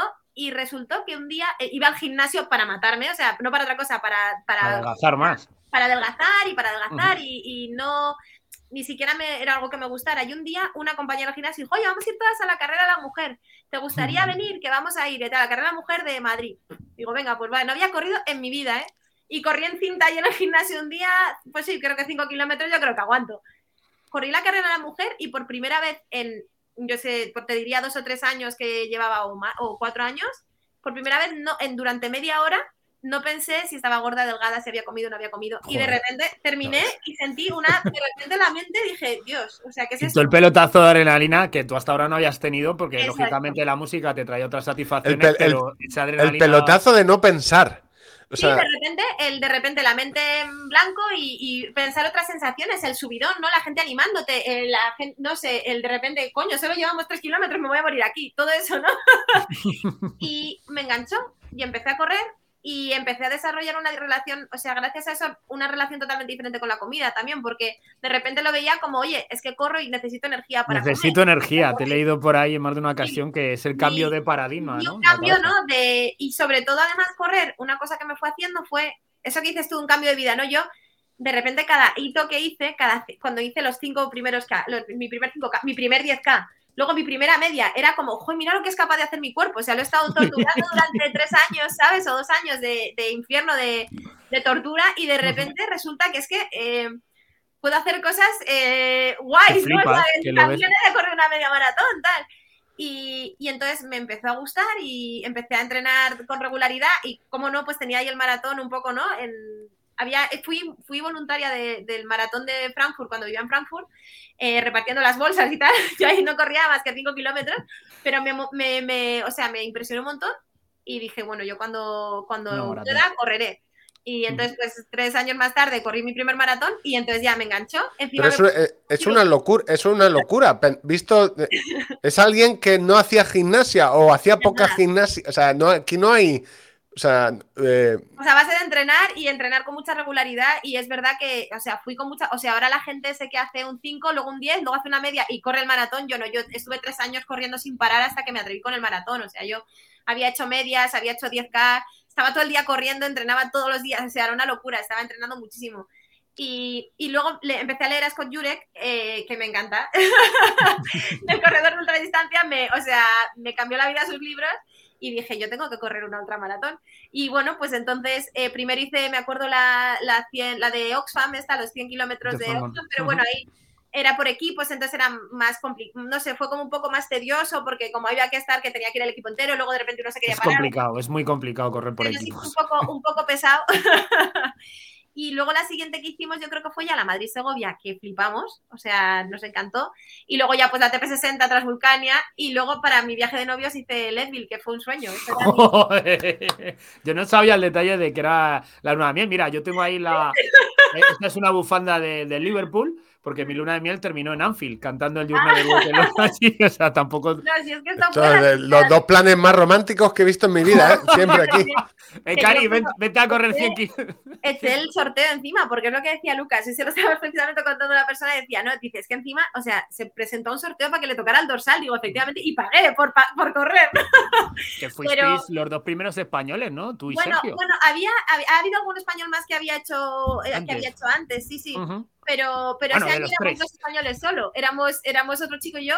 Eh, de repente nos lo encontramos allí y de hecho, gracias a sus familiares, luego nos echaron un cable cuando necesitábamos un coche. Pero, pero sí que fue gracioso porque eché la lotería. Ese año yo ya estaba, es que verdaderamente veníamos muy, muy entrenados. Había hecho también lo del Sáhara, aquí hice 100 kilómetros también. Entonces venía como con el subidón de hacer una ultra y estaba como obsesionada con Leslie. ¿Pero qué te llama, qué te llama, qué te llama del. O sea, una vez terminas de maratón, o sea, el, el paso a porque hay mucha gente que. El eh, sufrimiento continuado. Es muy, distinto correr una ultra que correr o sea, el, necesito más, necesito correr más tiempo. Es, eh, bueno, necesitaba yo creo que también saber hasta dónde podía llegar, ¿no? ¿Qué podía hacer? No sé, eh, me gustó, me gustó la, la, superación brutal del maratón. O sea, yo para mí, uno de los momentos como más de superación personal fue en el maratón de Madrid, que fue el primer maratón que corrí, en el circuito antiguo, en el momento que girabas y estabas por la zona de Reina Sofía y de repente girabas y veía el retiro al fondo y dije, que voy a correr un maratón, tío, o sea, que es que acabo, ¿sabes? O sea, que, que acabo. Y ese momento de decir voy a acabar el maratón ya eh, es como me cambió la vida. O sea, fue terminé y me estaba inscribiendo en el de, en el de Valencia. O sea, sí, sí, es, había, cruzado la, mente y ya estaba con la web abierta para inscribirme en Valencia. Es el itinerario habitual. El, en el tema de, de Leadville, eh, poca gente, bueno, poca gente, mucha gente conoce cómo es la carrera, pero eh, corréis en, mucha altitud durante muchísimo rato, ¿no? Cuéntanos un poquito cómo... cómo... la, cuestión es que yo eché la, la, lotería para, ¿no? Como va por lotería, eché para la, de Tajoe, para el lago Tajoe, que eso tiene un 100 millas también precioso, y Leadville, que era la que yo quería hacer porque es la mítica y la que salía en los libros de Scott Jurek y yo la tenía que hacer y me tocó la lotería a las dos. Entonces, claro, con el viaje de novios era imposible porque tenían más de dos meses de separación, no podíamos hacer un viaje de novios tan largo. Bueno, lo, lo, de hacer 160 kilómetros en dos meses, dos veces. Eso no me preocupaba tanto. entonces, entonces eh, al final me decidí por Leadville, claro. Entonces, pues sí, organizamos piloto, hicimos un viaje de novios además, lo hicimos súper en plan, eh, fuimos a los parques nacionales y corríamos por allí entrenando y tal. Y luego Leadville está a 3.000 metros, entonces, bueno, pues llegamos una semana antes. Es un pueblecito con un pueblecito minero que está ahora simplemente lo que tiene es por las carreras, porque verdaderamente ya la industria terminó. Eh, lo de la minería lo, ya no lo tienen y, y, es que era espectacular. O sea, estás como ahí en la América más profunda en un sitio en el que salimos a entrenar y nos salieron unos lobos, ¿sabes? unos bosques, unos bosques impresionantes, un sitio, o sea, una belleza como no he visto yo, o sea, unas montañas, una cosa. Y, y entonces llegamos y el primer día digo, venga, vamos a entrenar. Yo no me sentía, digo, no noto yo lo de los 3.000 metros que dicen tanto, no, pero no, si no. correr, no podía correr ni hasta la esquina. Digo, me voy a morir, pero ¿cómo, eso, ¿cómo te plantas en una línea de salida? O sea, me muero. Entonces estuvimos allí toda la semana entrenando y tal, o sí, como cinco días estuvimos. Y nada, el día de la carrera sale de madrugada. Eh, salía como a las 4 de la mañana, entonces nos levantamos, creo que salía a las 4, a las 3, nos levantamos, nada, nos dormimos dos horas, nos fuimos a, entonces yo iba corriendo y Lucas iba de, como puedes llevar una persona de apoyo, pues él iba con uh -huh. el coche a los puntos que hay, como de, pues si de me necesitaba unas zapatillas o unas barritas o lo que fuera. O para hacer una barbacoa, porque yo... bueno, ahí de todo, ahí la gente, la gente hacía unos puestos de apoyo de la leche. Y entonces... Eh, llegas a un, o sea, es una carrera de ida y vuelta, entonces vas hasta, hasta haces 80 kilómetros bajas, entonces en ese punto, los últimos, antes de llegar a, como al punto medio, tienes una subida que llegas hasta casi 4.000 metros, o hasta 4.000, y, y ahí es la verdad que hay mucho punto de corte de que si no llegas a tiempo no, no, no te dejan seguir. Claro. Entonces yo sí que ahí eh, tuve un punto ahí en la, en, la, en la bajada hasta el punto de central que te das la vuelta, que yo dije, esto es imposible, no lo voy a poder hacer. Entonces, además, quería llamarle a Lucas para decirle, no voy a poder terminar, hemos venido hasta aquí en el viaje de novios y no voy a poder acabar la carrera porque me estoy muriendo. Pero fue curioso porque eh, no conseguía cobertura, ¿no? No conseguía cobertura, entonces como que me fui centrando en no tengo cobertura, no le puedo avisar, tal. Estás pensando, dice, total, aquí no me puedo quedar parada, no va a venir nadie a buscarme. corriendo y no, y entonces me empecé a cruzar ya con la gente que llegaba y me empecé a dar cuenta y digo, joder, toda esta gente que me estoy cruzando ya no va a pasar el punto de corte decía, joder, yo he pasado al punto de corte y toda esta gente que no, y yo ahora voy a abandonar, pues no puede ser. Entonces, en cuanto cogí el, la cobertura, por fin, digo, Lucas, tienes que entrar a correr conmigo, porque habíamos quedado como que iba a correr conmigo los últimos 40, ponte. Y entonces entró los últimos 60, creo que fueron, estuvo corriendo conmigo. Ah, el viaje de novios, perfecto. Pues... me decía la gente, decía, no, es nuestro viaje de novios. Me decían, pero como le has traído en el viaje de novios a esto, digo, sí, sí, pero que él va a correr también luego. Y la gente nos miraba atónito. la, par la, pareja de españoles locos que se vinieron locos. a correr aquí. Además, luego por la noche hacía, o sea, además es que es una carrera que aunque es en agosto, porque además era el día de mi cumpleaños, para ya más... pues es una carrera en la que hay un contraste de temperatura brutal, o sea, durante el día hacía muchísimo calor y por la noche hacía un frío horrible, porque como estás en tanta altitud, y entonces por la noche me acuerdo que, que, encima con ese frío se te gastan las baterías del, del frontal y todo súper rápido por los cambios de temperatura. Entonces era, íbamos ya con el frontal suyo un rato, luego el mío, luego el suyo, que no veíamos ni torta, por allí por la montaña corriendo. Y, y me acuerdo la anécdota que siempre contamos, que es la más graciosa, es que íbamos corriendo ya casi empezaba a amanecer. Y este momento que empiezas a tener sueño y como que las cosas te parece que tienen formas, ¿no? Ya llevábamos a lo mejor 25 horas sin dormir, sin, no sin dormir, corriendo, o sea, ya, nos habíamos despertado 30 horas antes. Entonces, en un momento ya me dice Lucas, oye, me dice, es que me estoy mareando. Digo, joder, no te puedes marear, que estamos a punto de llegar. no te puedes marear. No te marees, ¿sabes? Que me eres mi apoyo, tío, que, que quedan 10 kilómetros. Y entonces me dice que me, que me, estoy mareando. Me doy la vuelta y le veo que está corriendo con los ojos cerrados. O sea, estaba dormido. y el tío estaba dormido corriendo. O sea, digo, no sé cómo no se mata. Y de repente digo, Lucas, que es que estás dormido. ¿Cómo que? Entonces estaba claro, tenía, o sea, estaba mareado porque se le cerraban los ojos y estaba corriendo con los ojos cerrados. O sea, locura total. Y luego, bueno, pues entramos en meta, fue muy emocionante. Y daban luego, además que los americanos son guays, pues dan las medallas ahí como en el, en el instituto de, de Leadville, ahí llena a toda la gente y dan la medalla persona por persona diciendo el nombre, o sea, es que es espectacular. Y, ¿Y me acuerdo que me fui a dormir y me desperté al día siguiente gritando y gritando, pero del dolor, pero del dolor que tenía todo por aquí de la mochila. O sea, curiosamente no me dolían tanto las piernas como la mochila. Pues es, yo no he visto ningún viaje de novio, o sea, todo... Me, me, yo creo, o sea, te voy a decir el... una cosa, Alma, yo creo que ese chico te quiere. Sí, sí, yo, yo creo que sí, ¿eh? Y después de eso... Te quiere. Bueno, de- oye, después, de eso fuimos a Texas a ver Gas Monkey, lo de los coches, esto que... Hostia, vale. Lo- los coches y los, y los señores con barba. Sí, sí, sí. Claro, entonces fuimos a eso, o sea, que eso compensó. Hombre, no sé yo si se compensa una visita de ver unos cuantos coches y. Ah, de. Por favor, Lucas, no te marees, no te me mueras, que, está- que tengo que acabar esta carrera. Total, o sea, le decía a Lucas, por favor, llevo 28, 25 horas, tardé 28 horas, ahorita digo, llevo 25 horas haciendo esto, o sea, no te puedes marear ahora, no te puede pasar nada, tenemos que llegar a la meta. Yo, yo, yo sigo flipando, es que esta, esta, esta, mujer viene de. de- de- yo me la, sigo imaginando en el colegio, en la reunión de padres, que mi niña que no haga deporte, que las manos. que- que- que tiene las sus manos está el futuro. Y luego no de Lucas, no te marees. No, sí, sí, la verdad que fue una locura, pero, buah, o sea, yo lo tengo como uno de esos recuerdos que digo, esto es increíble y muchas veces veo ahí el cinturón porque te dan un cinturón con una hebilla La villa, y, sí, la ¿dónde la hebilla, y digo yo, jo, tío, o sea, no me puedo creer que hice esto, es que es brutal. O sea, y fue una experiencia como de película total, además les ves el espíritu es el, el americano de la ultradistancia, que yo creo que aquí en Europa es un poco diferente, que es más, yo siento aquí un poco más competición, ¿no? Cuando he ido a carreras o vas carreras de montaña, carreras de ultras aquí, hay como un poco más esa se- sensación como de competición, de tal, pero allí veías como todo un, hay como toda una movida de gente como rara que corre, tribu. ¿no? Son hippies corriendo, son los nuevos hippies en Sí, Estados como Unidos. que corre rollo Forrest Gump, pero además corren en chanclas y rollo tarahumara, ¿sabes? O sea, una cosa muy... Molaba un montón, molaba. Y ahora, cuando te cabreas con tus hijos, eh, ¿en qué piensas? Le das ¿En con la qué- villa con el cinturón. No, ¿en con qué piensas de, de "Uf, O qué ganas tengo de suficiente. hacer un ¿Qué? ultra, ¿no? qué ganas tengo de estar dónde? ¿Dónde No, es? pues te diría una cosa, que yo una de las cosas que siempre pienso es que ojalá a mis hijos les guste correr y alguno quiera hacer Leadville y yo iré de apoyo. O sea, para mí es una de las cosas, digo, ojalá para si ellos quieren correr, lleguen a correr ultramaratones para cuando yo pueda hacer con ellos algunos kilómetros. Porque Que para me- mí- o- ojalá alguien, algún, alguno de mis hijos me diga, "Al- Alma, que no te duermas. Que tú-". Sí, sí. Sería lo más bonito y tú con una lágrima. Uh, es que bonito es el amor. total, Tenemos en el, en total. el podcast Alma una sección eh, donde los oyentes nos cuentan sus pequeñas ruinas corriendo, sus meteoras de pata, pues aquel que debutó en un triatlón con, con un neopreno de, de- de buceo, eh, pues, o sea, el que se fue a correr un triatlón y se dejó la bicicleta en casa, cosas de estas, ¿no? ¿Cuál es? Eh, lo llamamos correr sin tener ni idea, ¿no? Que es un poco, lo tenemos incluso estampado a las camisetas. Eh, ¿Cuál es tu mayor metedura de pata corriendo? O sea, aquello que, que sea tremendamente vergonzante y que digas, madre mía, la que lía, que lía. para empezar me perdí una carrera de montaña una vez. Eh, absurdo, o sea, iba siguiendo, la- iba siguiendo todo el rato las marcas Las y de repente me puse a seguir al corredor de delante, cosa que por favor nunca hagáis porque a lo mejor el de delante se pierde. Entonces de repente para cuando me di cuenta estaba en medio de un bosque, Con un señor que no conoces. no sé yo qué no nada, ¿sabes? Y sin es que no es Lucas. O sea, fue maravilla. Encima Lucas de esa carrera estaba lesionado y no estaba, o sea que fue como, vamos, eh, error. ¿Dónde fue de- eso?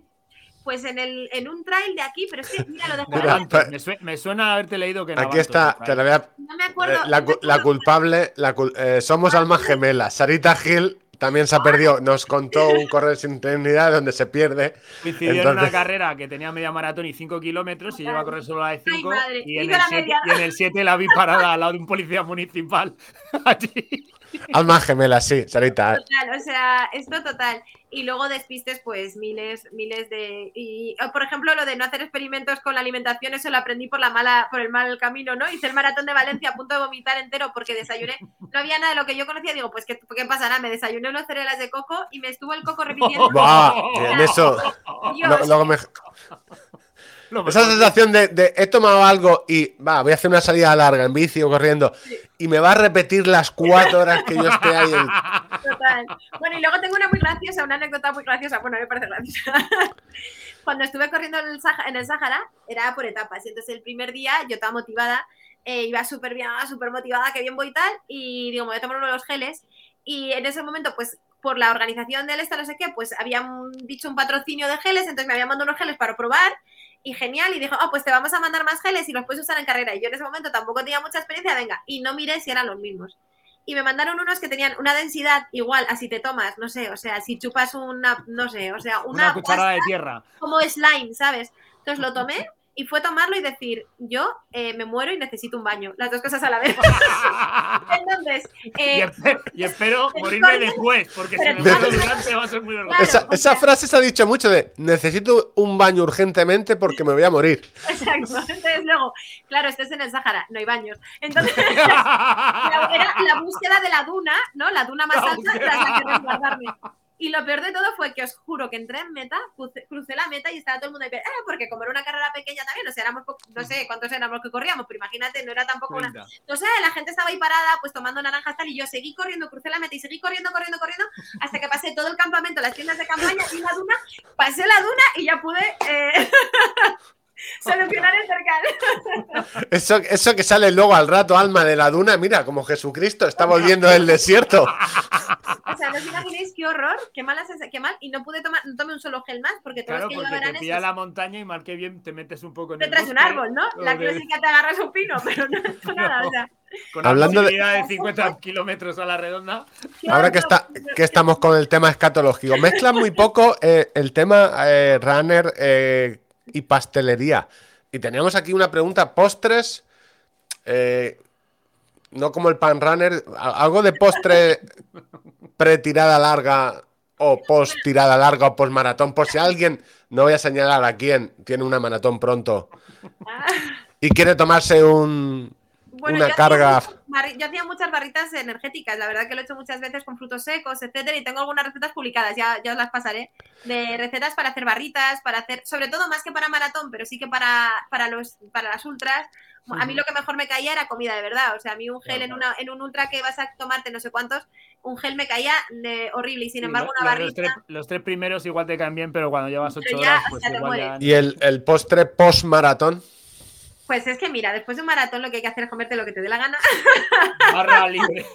Bueno, a ver, barra libre, algún cubata a lo mejor cae. Pero...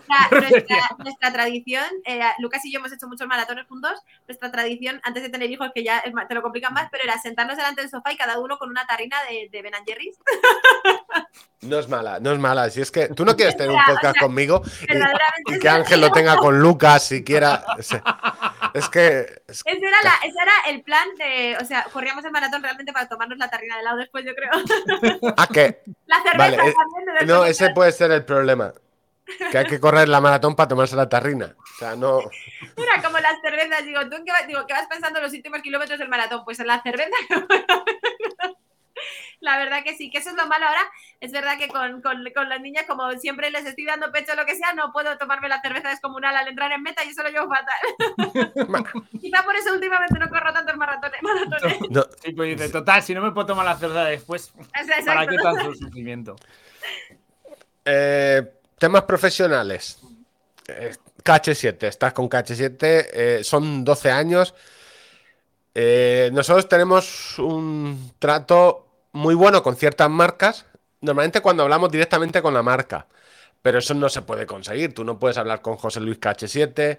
¿Cómo vas? ¿Cómo te manejas? Ahora mismo entiendo que podrás decir, no, sí, eh, o decir esto mañana, cuando te dicen esto para mañana, ¿cómo te llevas con las agencias que para mí son el mal?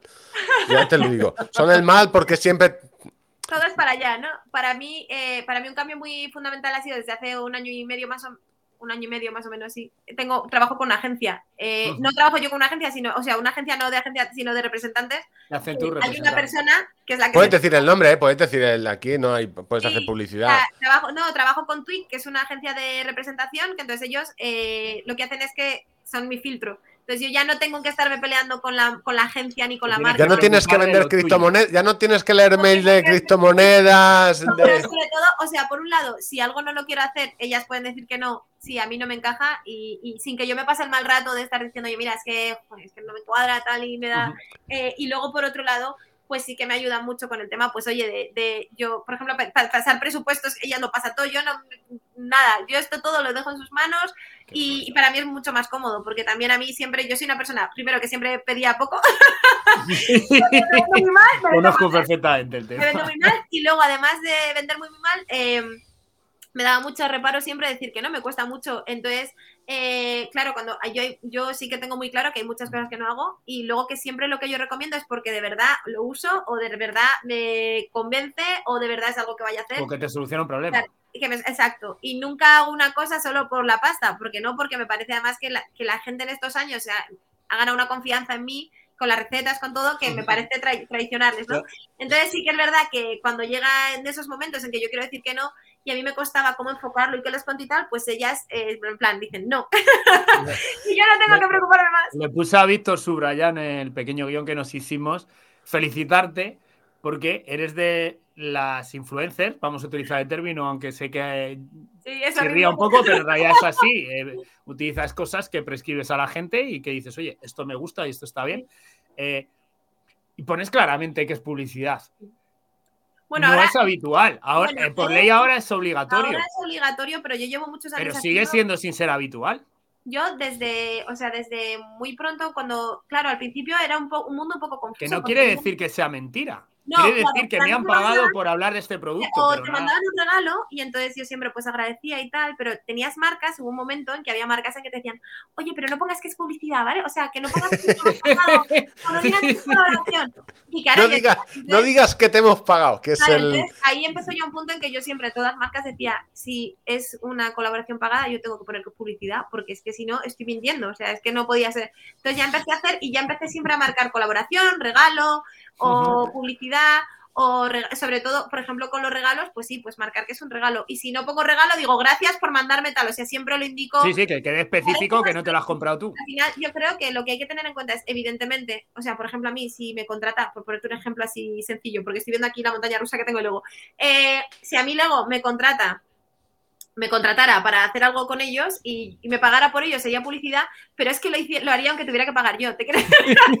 Nosotros pagamos... 10 euros, lo he pagado Wallapop, eh, esto ya no se encuentra, el shuttle. Yo soy, o sea, una absoluta friki, por ejemplo, de Lego, y cuando alguna vez me ha llegado que me mandan Lego y yo subo, en plan, regalo, y puede alguien considerar, jo, lo sube porque se lo han regalado. No, es que es como si... Es que me flipa, es que soy fan total. Es que has llegado al punto en el que, claro, estás... Eh porque Alma no es tan buena como parece, oyente. Alma está utilizando, que es lo que haríamos todos, a sus hijos para hacer una relación comercial con Lego y luego jugar ella con los Legos. Y con Disney. y, con irse a, Disney World, que yo quiero alquilar a, Disneyland París porque yo quiero ir, pero no tengo hijos y no voy a raptar un niño porque no está bien visto. Socialmente. Y a lo de los Vengadores, a lo de Star Wars y eso es utilizar a tus hijos. Eso está muy mal. Yo tengo que decir, siempre lo digo, que, o sea, por ejemplo, con Lego, a veces de verdad me disgusta porque mandan, les mandan Legos a mis hijos y digo, nadie se da cuenta que la que quiero montar, ellos les encanta, pero a mí no. ¿Por qué no me mandan a mí los Legos grandes? Sí. Ojo, y encima mandan de repente un Lego Technic para Lucas de la leche y digo, pero a ver, o sea, yo quiero Lego. pero no, sí que es verdad que... ¿Sabes que me veo Alma gritando? Lo que está en esta casa es hasta que no tengáis 18 años, todo es mío. Se te ve con, la lengua afuera así, pone, tachando donde pone Bruno. Eh, Total, o sea, los Legos me pierdo totalmente, no tengo autocontrol, pero con Disney es verdad, o sea, una, siempre lo digo, digo, una de las mejores, o sea, cosas desde mi hijo es poder hacer cosas con ellos que además te gustan a ti. y, que Disney, y, que Disney haya comprado Star Wars, es otra de las grandes cosas. Mira, o sea, te voy a decir una cosa. Yo cuando estuvimos, fuimos a Disney World a correrla. Primero me regaló Lucas el, el, dorsal para el maratón de Disney World y fuimos en 2018, creo que fue. Y no estaba todavía la zona de Star Wars.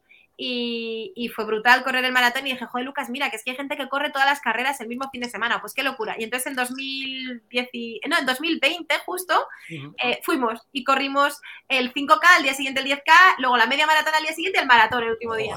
o sea, reventó. ¿Qué medalla?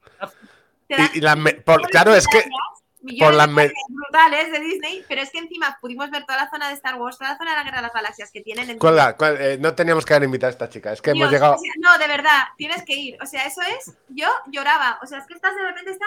es que me moría. O sea, el halcón milenario, pero así, ahí. Y todo a tu alrededor es una película. De, o sea, eran los baños, todo. O sea, es que quería llorar. Hostia, puedo cagar donde cagó Darth Vader, ¿sabes? Es, es que ya solo por eso pago. ¿Cuánto van a entrar? ¿200 euros? O sea, ducharte donde se duchó Chihuahua. Sí, sea, claro que Estar tiene. esa ducha que ni te Estás así, estás así, te pasa Darth Vader de repente caminando por aquí, te pasa un soldado imperial. Bueno, o sea, fue una. Yo dije, dije, Lucas, hay que volver, todavía no hemos podido ahorrar. Necesitamos más hijos, que Lucas. Sale, joder, sale carísimo, macho, es que es carísimo, pero. Pero qué, o sea, qué, qué guay, qué guay. Y sí que es verdad que lo de Disney, tengo la suerte que a mis hijos les gusta, porque a mí me encanta, entonces bueno. Y a Lucas ya le ha empezado a gustar por yo, por- por- creo por cansancio, ¿sabes? O sea, Se ha- se ha rendido, ¿no? O sea, claro. que- entonces, la relación con las agencias, ahora que has puesto una agencia de por medio, bien. Porque. Pero eh, general, te, te quiero decir que sigo sufriendo el que te manden lo que tienes que hacer el día anterior a que lo tienes que entregar, el que te pidan las cosas para ayer, eh, el que ese tipo de cosas, mm, por algunas razones, el, fu- como digamos, el, el sistema de, de trabajo que tienen muchas agencias, no todas, hay algunas que son maravillosas y hay gente eh, que es maravillosa, pero luego hay mucha agencia que trabaja con el en plan, lo, necesita- lo necesitamos para mañana y es en plan, ya, pero yo trabajo, o sea, yo además hago mil cosas y tengo tres hijos, entonces Claro, muchas es que- veces no- que no no, puedo. tengo, no tengo 20 años, estoy aquí con Claro, el o sea, no estoy esperando, esperando que me digas hago en casa papel. esperando a que me mandes lo que tengo que hacer, sino que ya a la vez estoy haciendo muchas cosas. Entonces, en ese sentido, gestionar eso me ayuda mucho, es verdad, la agencia intermediaria, porque al final ellos, pues ya a lo mejor le digo, mira, no puedo. Y ya está. Y entonces ellas lo pelean y si no, pues bueno, pues no se hace. Pero digamos que tengo ese filtro que ellas lo hacen muy bien para, para Y que al menos no tienes que dedicar una hora de tu vida o a dar a explicaciones o a ver si se puede o no se puede decir. Claro, Mira, o sea, yo todo esto que estoy terminando este postre, eh, déjame. Total, ¿eh? Total. Y eso sí que me ha, me ha cambiado Joder. muchísimo, me, me, genera, me generaba muchísimo estrés toda esa parte también, porque al final es, ta- tampoco me gusta hablar de dinero, entonces era todo el rato permanentemente presupuestos, tal, y, y como en plan regateando, es que no paso, ¿sabes? Es que no me gustaba. Sí, no. claro, es que tú, que me pagues lo suficiente para poderme ir algún día a Disney otra vez. para el que no. Para el que no entienda cómo funciona un poco esto, muchas veces es, eh, queremos, tenemos esta marca que está interesada en hacer esto, pásanos una propuesta. Entonces Sí. tú pierdes tiempo, esta es mi propuesta, la no, detallas y, y la- el siguiente... Bueno, pues el Es que no, po- no podemos llegar No a esto. Pues podías recortar, eh, y el recortar es, ¿podías hacer lo mismo por menos dinero? Sí, o bueno, luego a mí lo que siempre me pasaba era cuando alguna vez te pasaba un presupuesto, cuando los pasaba yo, y te contestaban, ah, vale, muy bien, pues seguimos adelante. Y yo, mierda, he pedido poco. no me han regateado, esperaban el doble. Y no me han regateado, es que yo. Es he pedido muy poco, he pedido muy poco. Yo siempre era en plan, Lucas, he pedido muy poco, que no me han regateado nada. Yo de eso aprendí hace, po- hace poco, que es, eh, lo que no quieras hacer hay que pedir mucho dinero. Eso sí, también, sí. Mu- Claro, muchísimo, o sea, pero mu- te muchísimo. De, disparate, que si te toca, extremo, pues- Que te merezca la pena.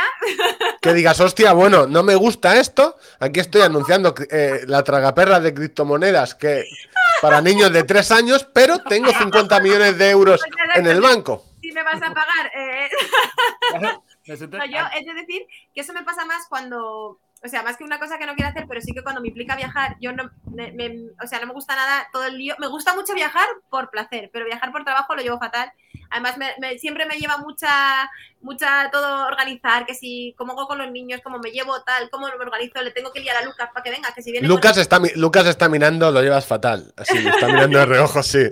pero viajar por trabajo no, no me suele gustar y siempre intento poner, entonces siempre eso es como en plan, eh, antes cuando pasaba yo los presupuestos era presupuestos absurdos, ¿sabes? Porque eso, oye, pues es que si es que sea, pues que es que pago que vengan los niños conmigo, Lucas, eh, mis padres, yo qué sé, ¿sabes? Pero que merezca la pena, el señor del cuarto. de que tenga que, que hacer un lío, ¿sabes? Para hacer una cosa en el quinto pino, ¿sabes? Que es que a veces son unos líos.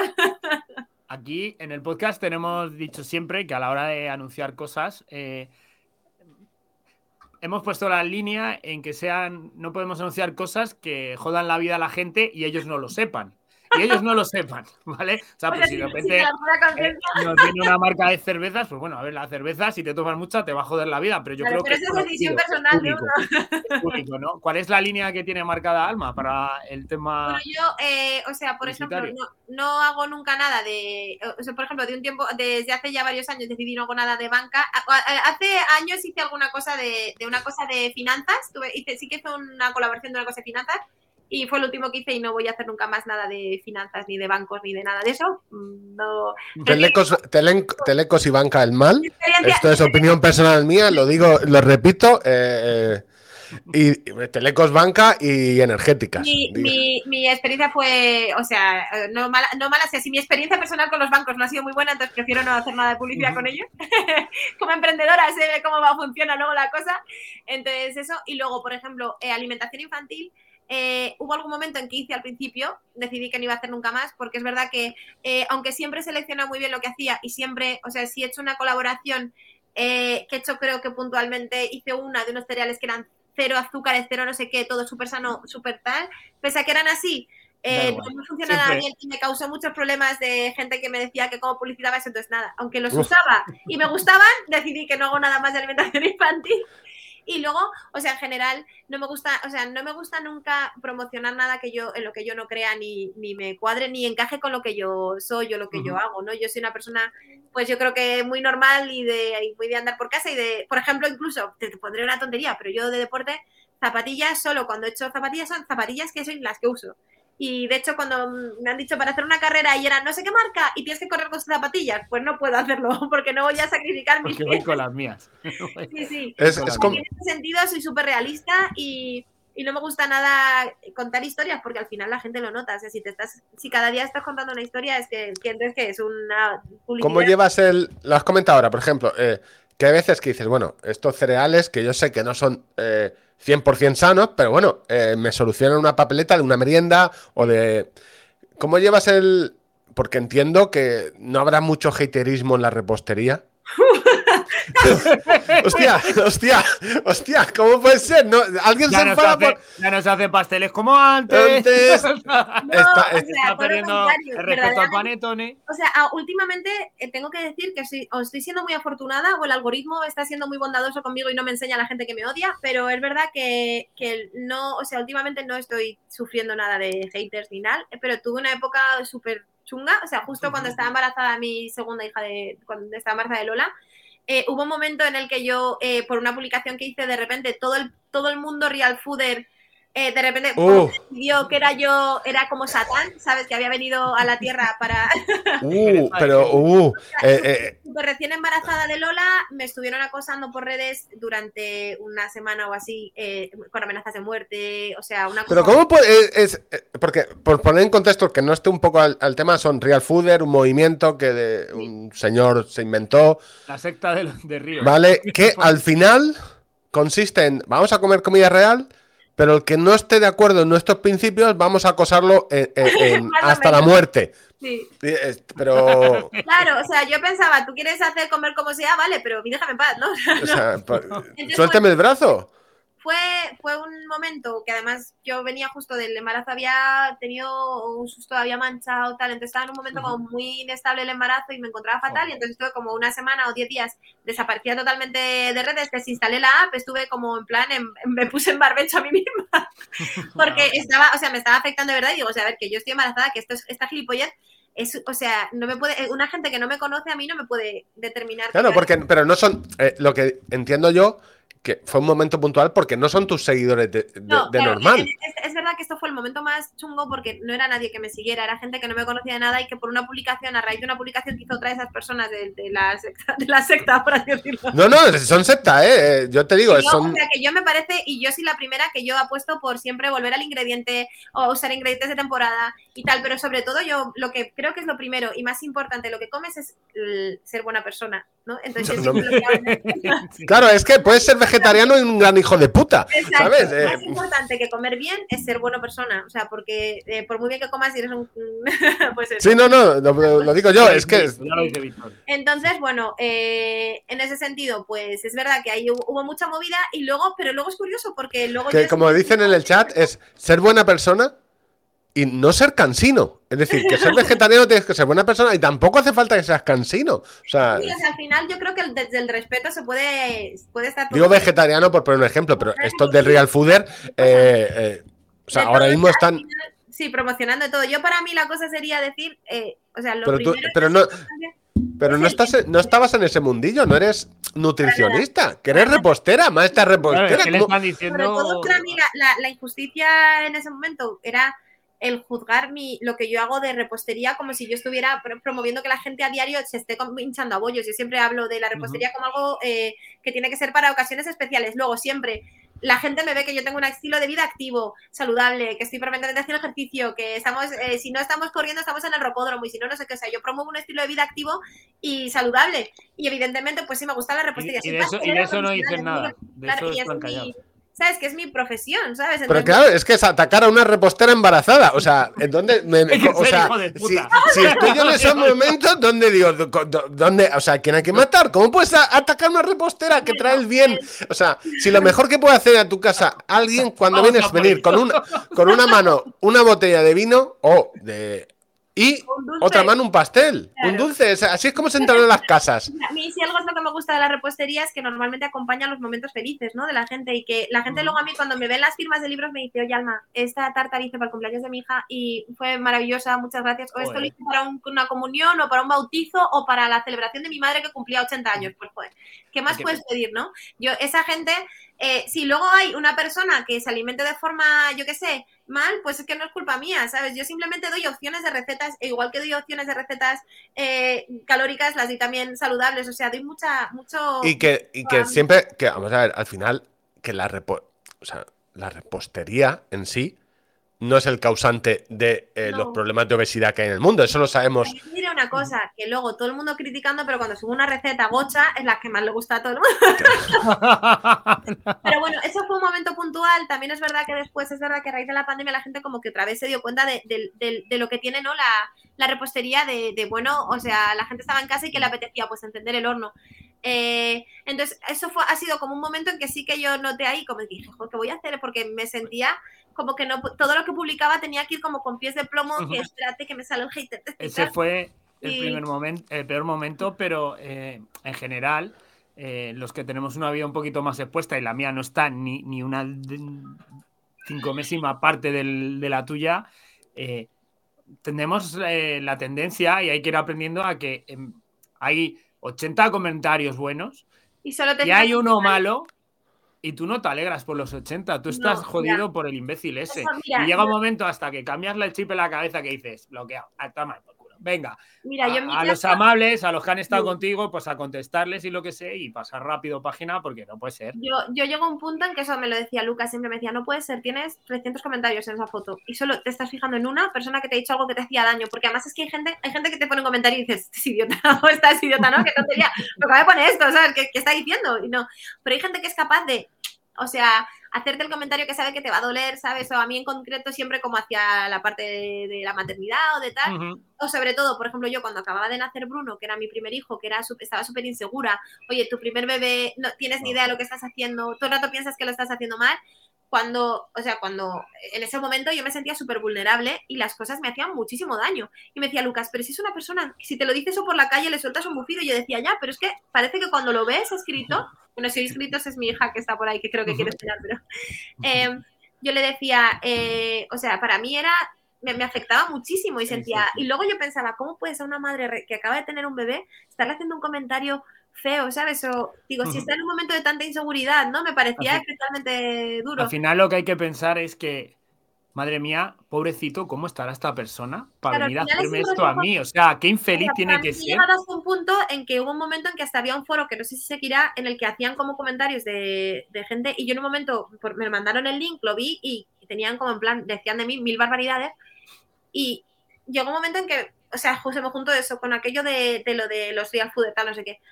Y llegó un momento en que dije, yo solo lo que me va, o sea, a mí lo que me tiene que importar en esta vida es la gente que me conoce de verdad, la gente que me rodea, lo que piensan de mí, lo que me dicen, los consejos que me puedan dar y la gente que me quiere. O sea, al final lo importante es la gente, porque una persona que, o sea, que dedica su tiempo a criticarte, tanto sea en redes o en un foro o donde sea, o que o decir cosas feas, es, es un reflejo de que ellos están con inseguridades o pasando mal o mal o lo que sea, y no está reflejando nada tuyo, sino está reflejando algo de ellos, con lo cual al final te amarga la vida un comentario a lo mejor que dices, pero y, esta- y a lo mejor es una persona que ni te conoce nada, que pasa final- y de repente dice, le voy a decir a esta qué tal, eh, no. Lo, lo que, lo que piensa, yo en ocasiones Sí, lo que ¿sabes? miro, digo, pobrecito, ¿cómo está? Bueno, claro, Yo, entonces, pero y- yo, y yo por dentro lo veo muy, "Venga, pues que se joda, si está mal, yo lo veo pues muy difícil, ¿eh? Yo sigo pensando, sigo Pero- pensando que es la parte más dura del, de trabajar de cara a redes sociales o a, o a comentarios de YouTube. Es muy duro, porque al final tú te puedes hacer una... O sea, a mí, imagínate, yo subo los vídeos de YouTube y recibo muchísimos comentarios sobre mi aspecto en los vídeos de YouTube. Algo que un chico que subiera vídeos de YouTube no resultaría. Y a mí me hacen muchos comentarios sobre, uy, te has engordado, uy, te has adelgazado, uy, qué malos pelos tienes, deberías, deberías maquillarte más, qué mala cara tienes. O sea, en unos vídeos que estaba subiendo de YouTube, que estoy embarazada, estaba embarazada de... Estoy haciendo pasteles aquí, céntrate en la masa. O sea, en plan, embarazada de Chloe, a punto de parir, ¿sabes? De 36 semanas grabando vídeos de YouTube, una tipa y una uy, te podrías arreglar un poquito más para grabar los vídeos. Y en plan, eh, o, evidentemente, pero es como ahora, que llevo todo el día, he tenido una grabación, he tenido tal, me, he metido aquí, me he escondido en un armario. Me pues levanto de la cama, que no me apetece hacer una mierda. Ojalá hubiera tenido tiempo para rizarme el pelo, pero es que. Para ir a la peluquería. Y entonces sí que es verdad que en ese sentido hay cosas que a mí siempre me llaman la atención, ¿no? De decir, o sea, no creo que si fuera un youtuber masculino de repente me fuera... Es que lo peor es que a veces son mujeres las que... Casi siempre. No, no, no, si fueras un... Daría como si pesas 200 kilos. Claro, o sea, son comentarios... ¿Por qué me dices esto? que O sea, ¿dónde está la sororidad, no? Yo no se me ocurriría hacer un comentario sobre el aspecto físico a una persona que además lo que te estás enseñando a hacer un pastel. que no te estoy haciendo un tutorial de maquillaje, que estoy haciendo un No, son cosas de verdad que de las redes sociales que son verdaderamente sorprendentes. Y yo ya tengo que decir, y creo, y esto es mi mensaje, si alguien lo escucha que esté en esa situación o incluso para vosotros lo que decía, o sea, yo lo que os diría después de 12 años de aguantar comentarios de todos los tipos, eh, hay que, o sea, yo ya relativizo un poco, me he puesto un escudo, ¿sabes? Y, o sea, a veces los comentarios que hasta me hace gracia, entro, ¿sabes? Me caliento y digo, venga, que te contesto ahora. hoy, tengo ganas de juerga, entras a jugar un poco.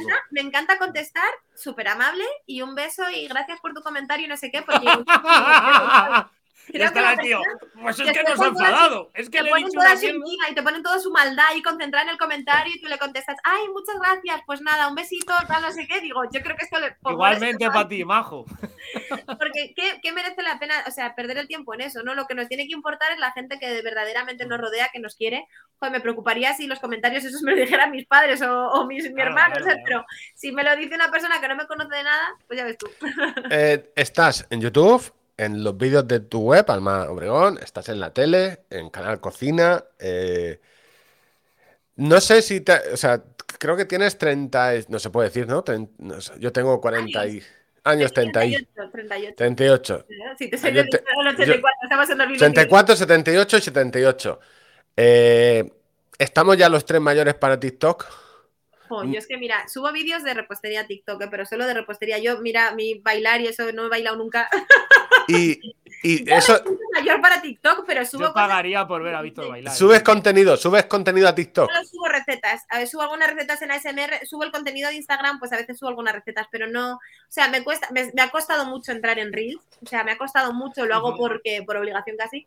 Y ahora le he cogido el gusto a las recetas y las hago en silencio cuando puedo y las hago, pero eh, o sea, verdaderamente ya TikTok, toda la parte esa del, plan el baile o esas cosas no, no me veo. Pero sí, pero sí, pero sí que haces, o sea, los reels ahora los aprovechas para TikTok y para, Instagram. Sí, es lo que hago. O sea, verdaderamente lo que hago es el contenido que hago de vídeo para Instagram, subirlo en TikTok. Pero en TikTok solo subo repostería, no subo nada de vida personal.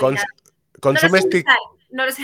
no saben ni usar. Eh, la pregunta era, porque yo lo usé un tiempo y me lo quité porque dije, esto es drogadura. Eh, siempre a mí como que cuando me meto en vídeos recomendados todo me recomienda tragedias horribles, de cosas horribles, entonces no quiero verlo.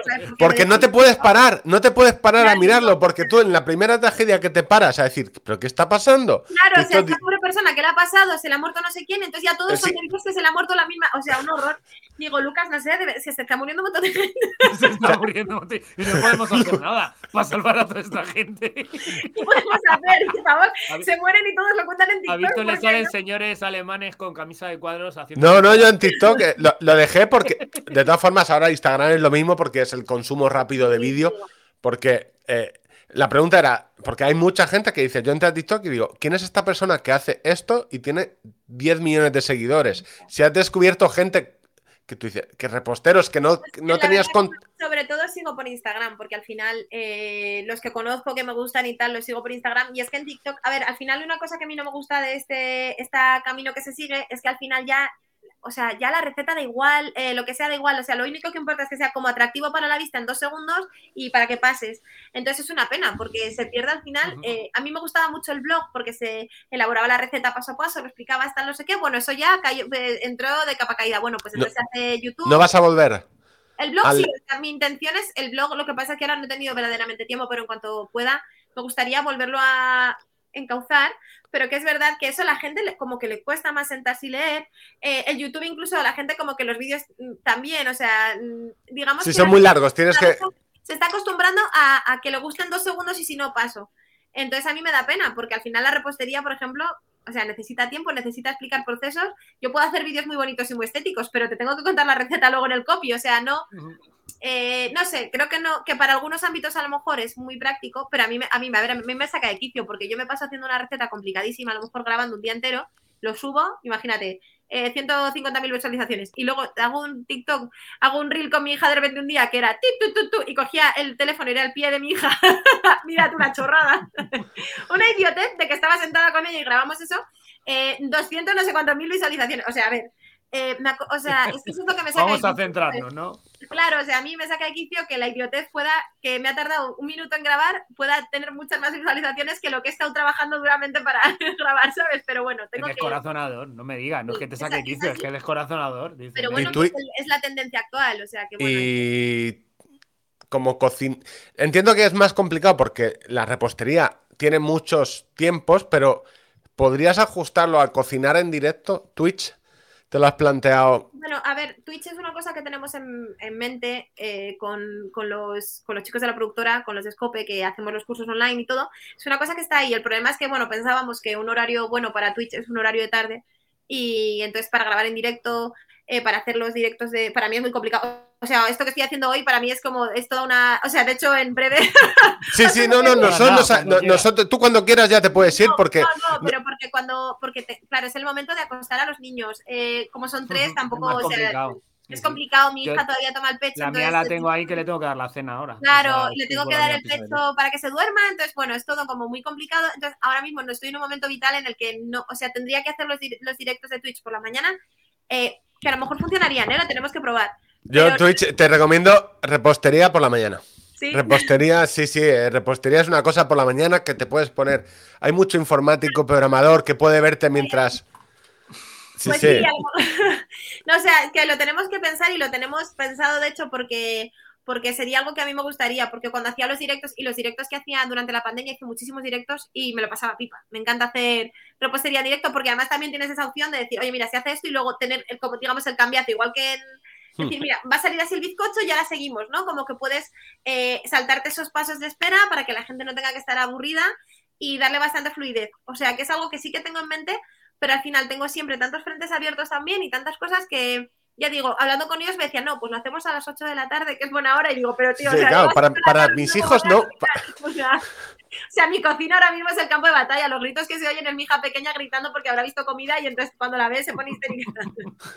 entonces, esto es la guerra, sí. Pero bueno, sí que, que son plataformas, o sea, me encanta que vaya todo evolucionando, pero es verdad que a veces pues me siento un poco mayor en el sentido que me cuesta los cambios. Bueno, ¿Qué no pasa contar a nosotros? Nosotros llegamos aquí y yo porque más o menos consumo un poco de Twitch porque es entretenido y consumo por las mañanas algún canal, pero eh, TikTok no sabía, no teníamos claro el que hacer. Nosotros hacemos un podcast de entretenimiento que partimos de la base de que como corres y no piensas, tampoco escuchas mucho. no te puedes escapar. Dejemos el ruido de fondo, ¿no? Sí, sí, básicamente lo que buscamos es algo que te acompañe. Como, cuando yo iba en las carreras, que mi amigo Uye, precisamente, que me decía, yo contigo no corro ni un ultra más. Es que no te callas, todos los puñeteros, los kilómetros hablando, eres una pesada.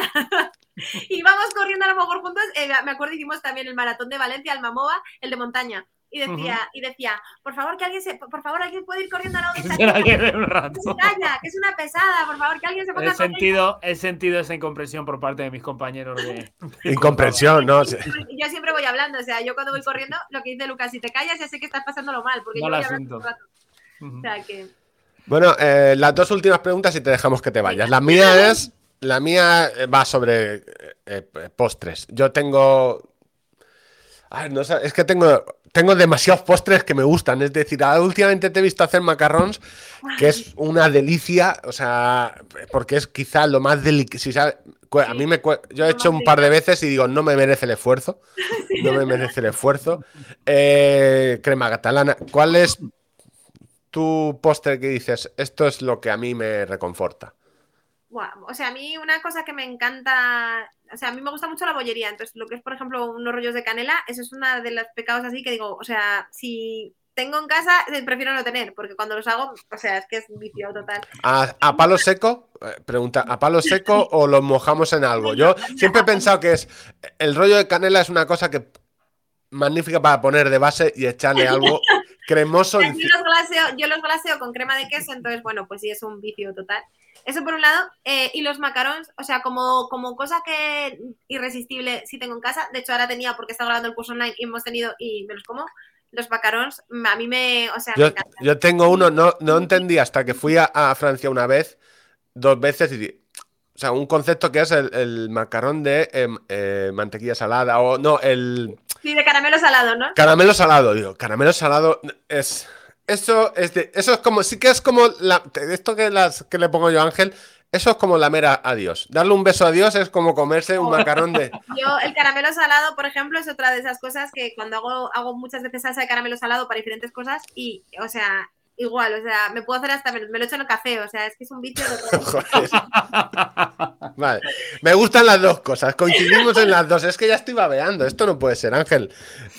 En fin, yo. Eh, Queríamos darte las gracias por habernos dedicado tu tiempo. Pues nada, un placer y además que llevamos ya meses detrás de esto y yo tenía muchas ganas, ¿eh? Como ya no me habéis vuelto a escribir, digo, como les dije que no podía, como con era muy pequeñita, digo, a lo mejor ya no me escriben. No, no, a ver, eh, esto es, estamos afortunados de traerte, o sea, nosotros sabemos que eres, estás predispuesta, pero también vemos tu Instagram y que, vamos a ver, eh, esto es un robo de tiempo, esto vale mucho dinero, esto en tele son muchos miles de euros lo que te acabamos de robar yo de verdad que siempre que queráis, ¿eh? Cuando queráis repetimos otra vez porque me lo paso pipa. No, no, pues, esto te tomamos la palabra, ¿eh? Yo, mira, si ya, ya te digo que ahora, porque lo hablábamos con Lucas, lo de que lo malo es cuando te superan un número los niños, porque entonces es mucho más complicado. ahora, Hostia, ahora, sí, sí. Esa cuenta no se la ha echado el personal. bueno, todavía es, oye, mira, tú duermes a uno, yo duermo a otro. O, oye, Lucas, duermes a los dos, que yo tengo no sé qué, que voy a grabar o voy a un evento, tal pero ahora es verdad que es que, ojo, ya dormir a tres a la vez, pues yo lo puedo hacer porque a lo mejor le doy el pechaclo y a la vez tengo a los otros dos les cuento cuentos. pero es que Lucas dice, ¿qué hago con Cuando descubran el, el, concepto democracia, o sea, cuando lo entiendan y, digan, y, alguien, y el primero diga, la primera vez, votamos. Claro, claro, o sea, es que aquí ahora ya no votamos nunca nada. esa, esa palabra. La pequeña, si los mayores dicen yo, ya dice yo. O sea, que no se puede. Pues, pues, yo creo que te vamos a permitir ya. Eh, y voy a ir a hacer para ayudar porque sí, sí, está. Ahora dejo de gritos, creo que deben estar cenando. Muchísimas gracias. Muchísimas gracias, Alma. Esto. Eh... De verdad, ha sido un placer, me lo he pasado pipa. Además, que hacía mucho que no hablaba de correr y me encanta, porque me encanta correr, tengo ahí sabéis que eso me, apasiona y, me encanta la repostería, o sea que siempre que queráis, y pues solo un poco de la guerra de las galaxias, pero ya la siguiente... No, no, eso la siguiente hacemos especial de... Sí, sí, tenemos, si quieres, cuando vuelva el Mandaloriano, que será yo creo 2003, 23, sí, al principio, yo estoy ahora loco, antes, o sea, hoy no he dormido la siesta por ver el último de Andor, el último que han publicado, entonces, cuando salga el Mandaloriano si quieres. Eh... Firmamos el contrato con esas condiciones. Muy bien. Muy bien. Muchísimas gracias, Alma. Un beso. Muchísimas gracias. Hasta luego. Adiós, adiós, adiós.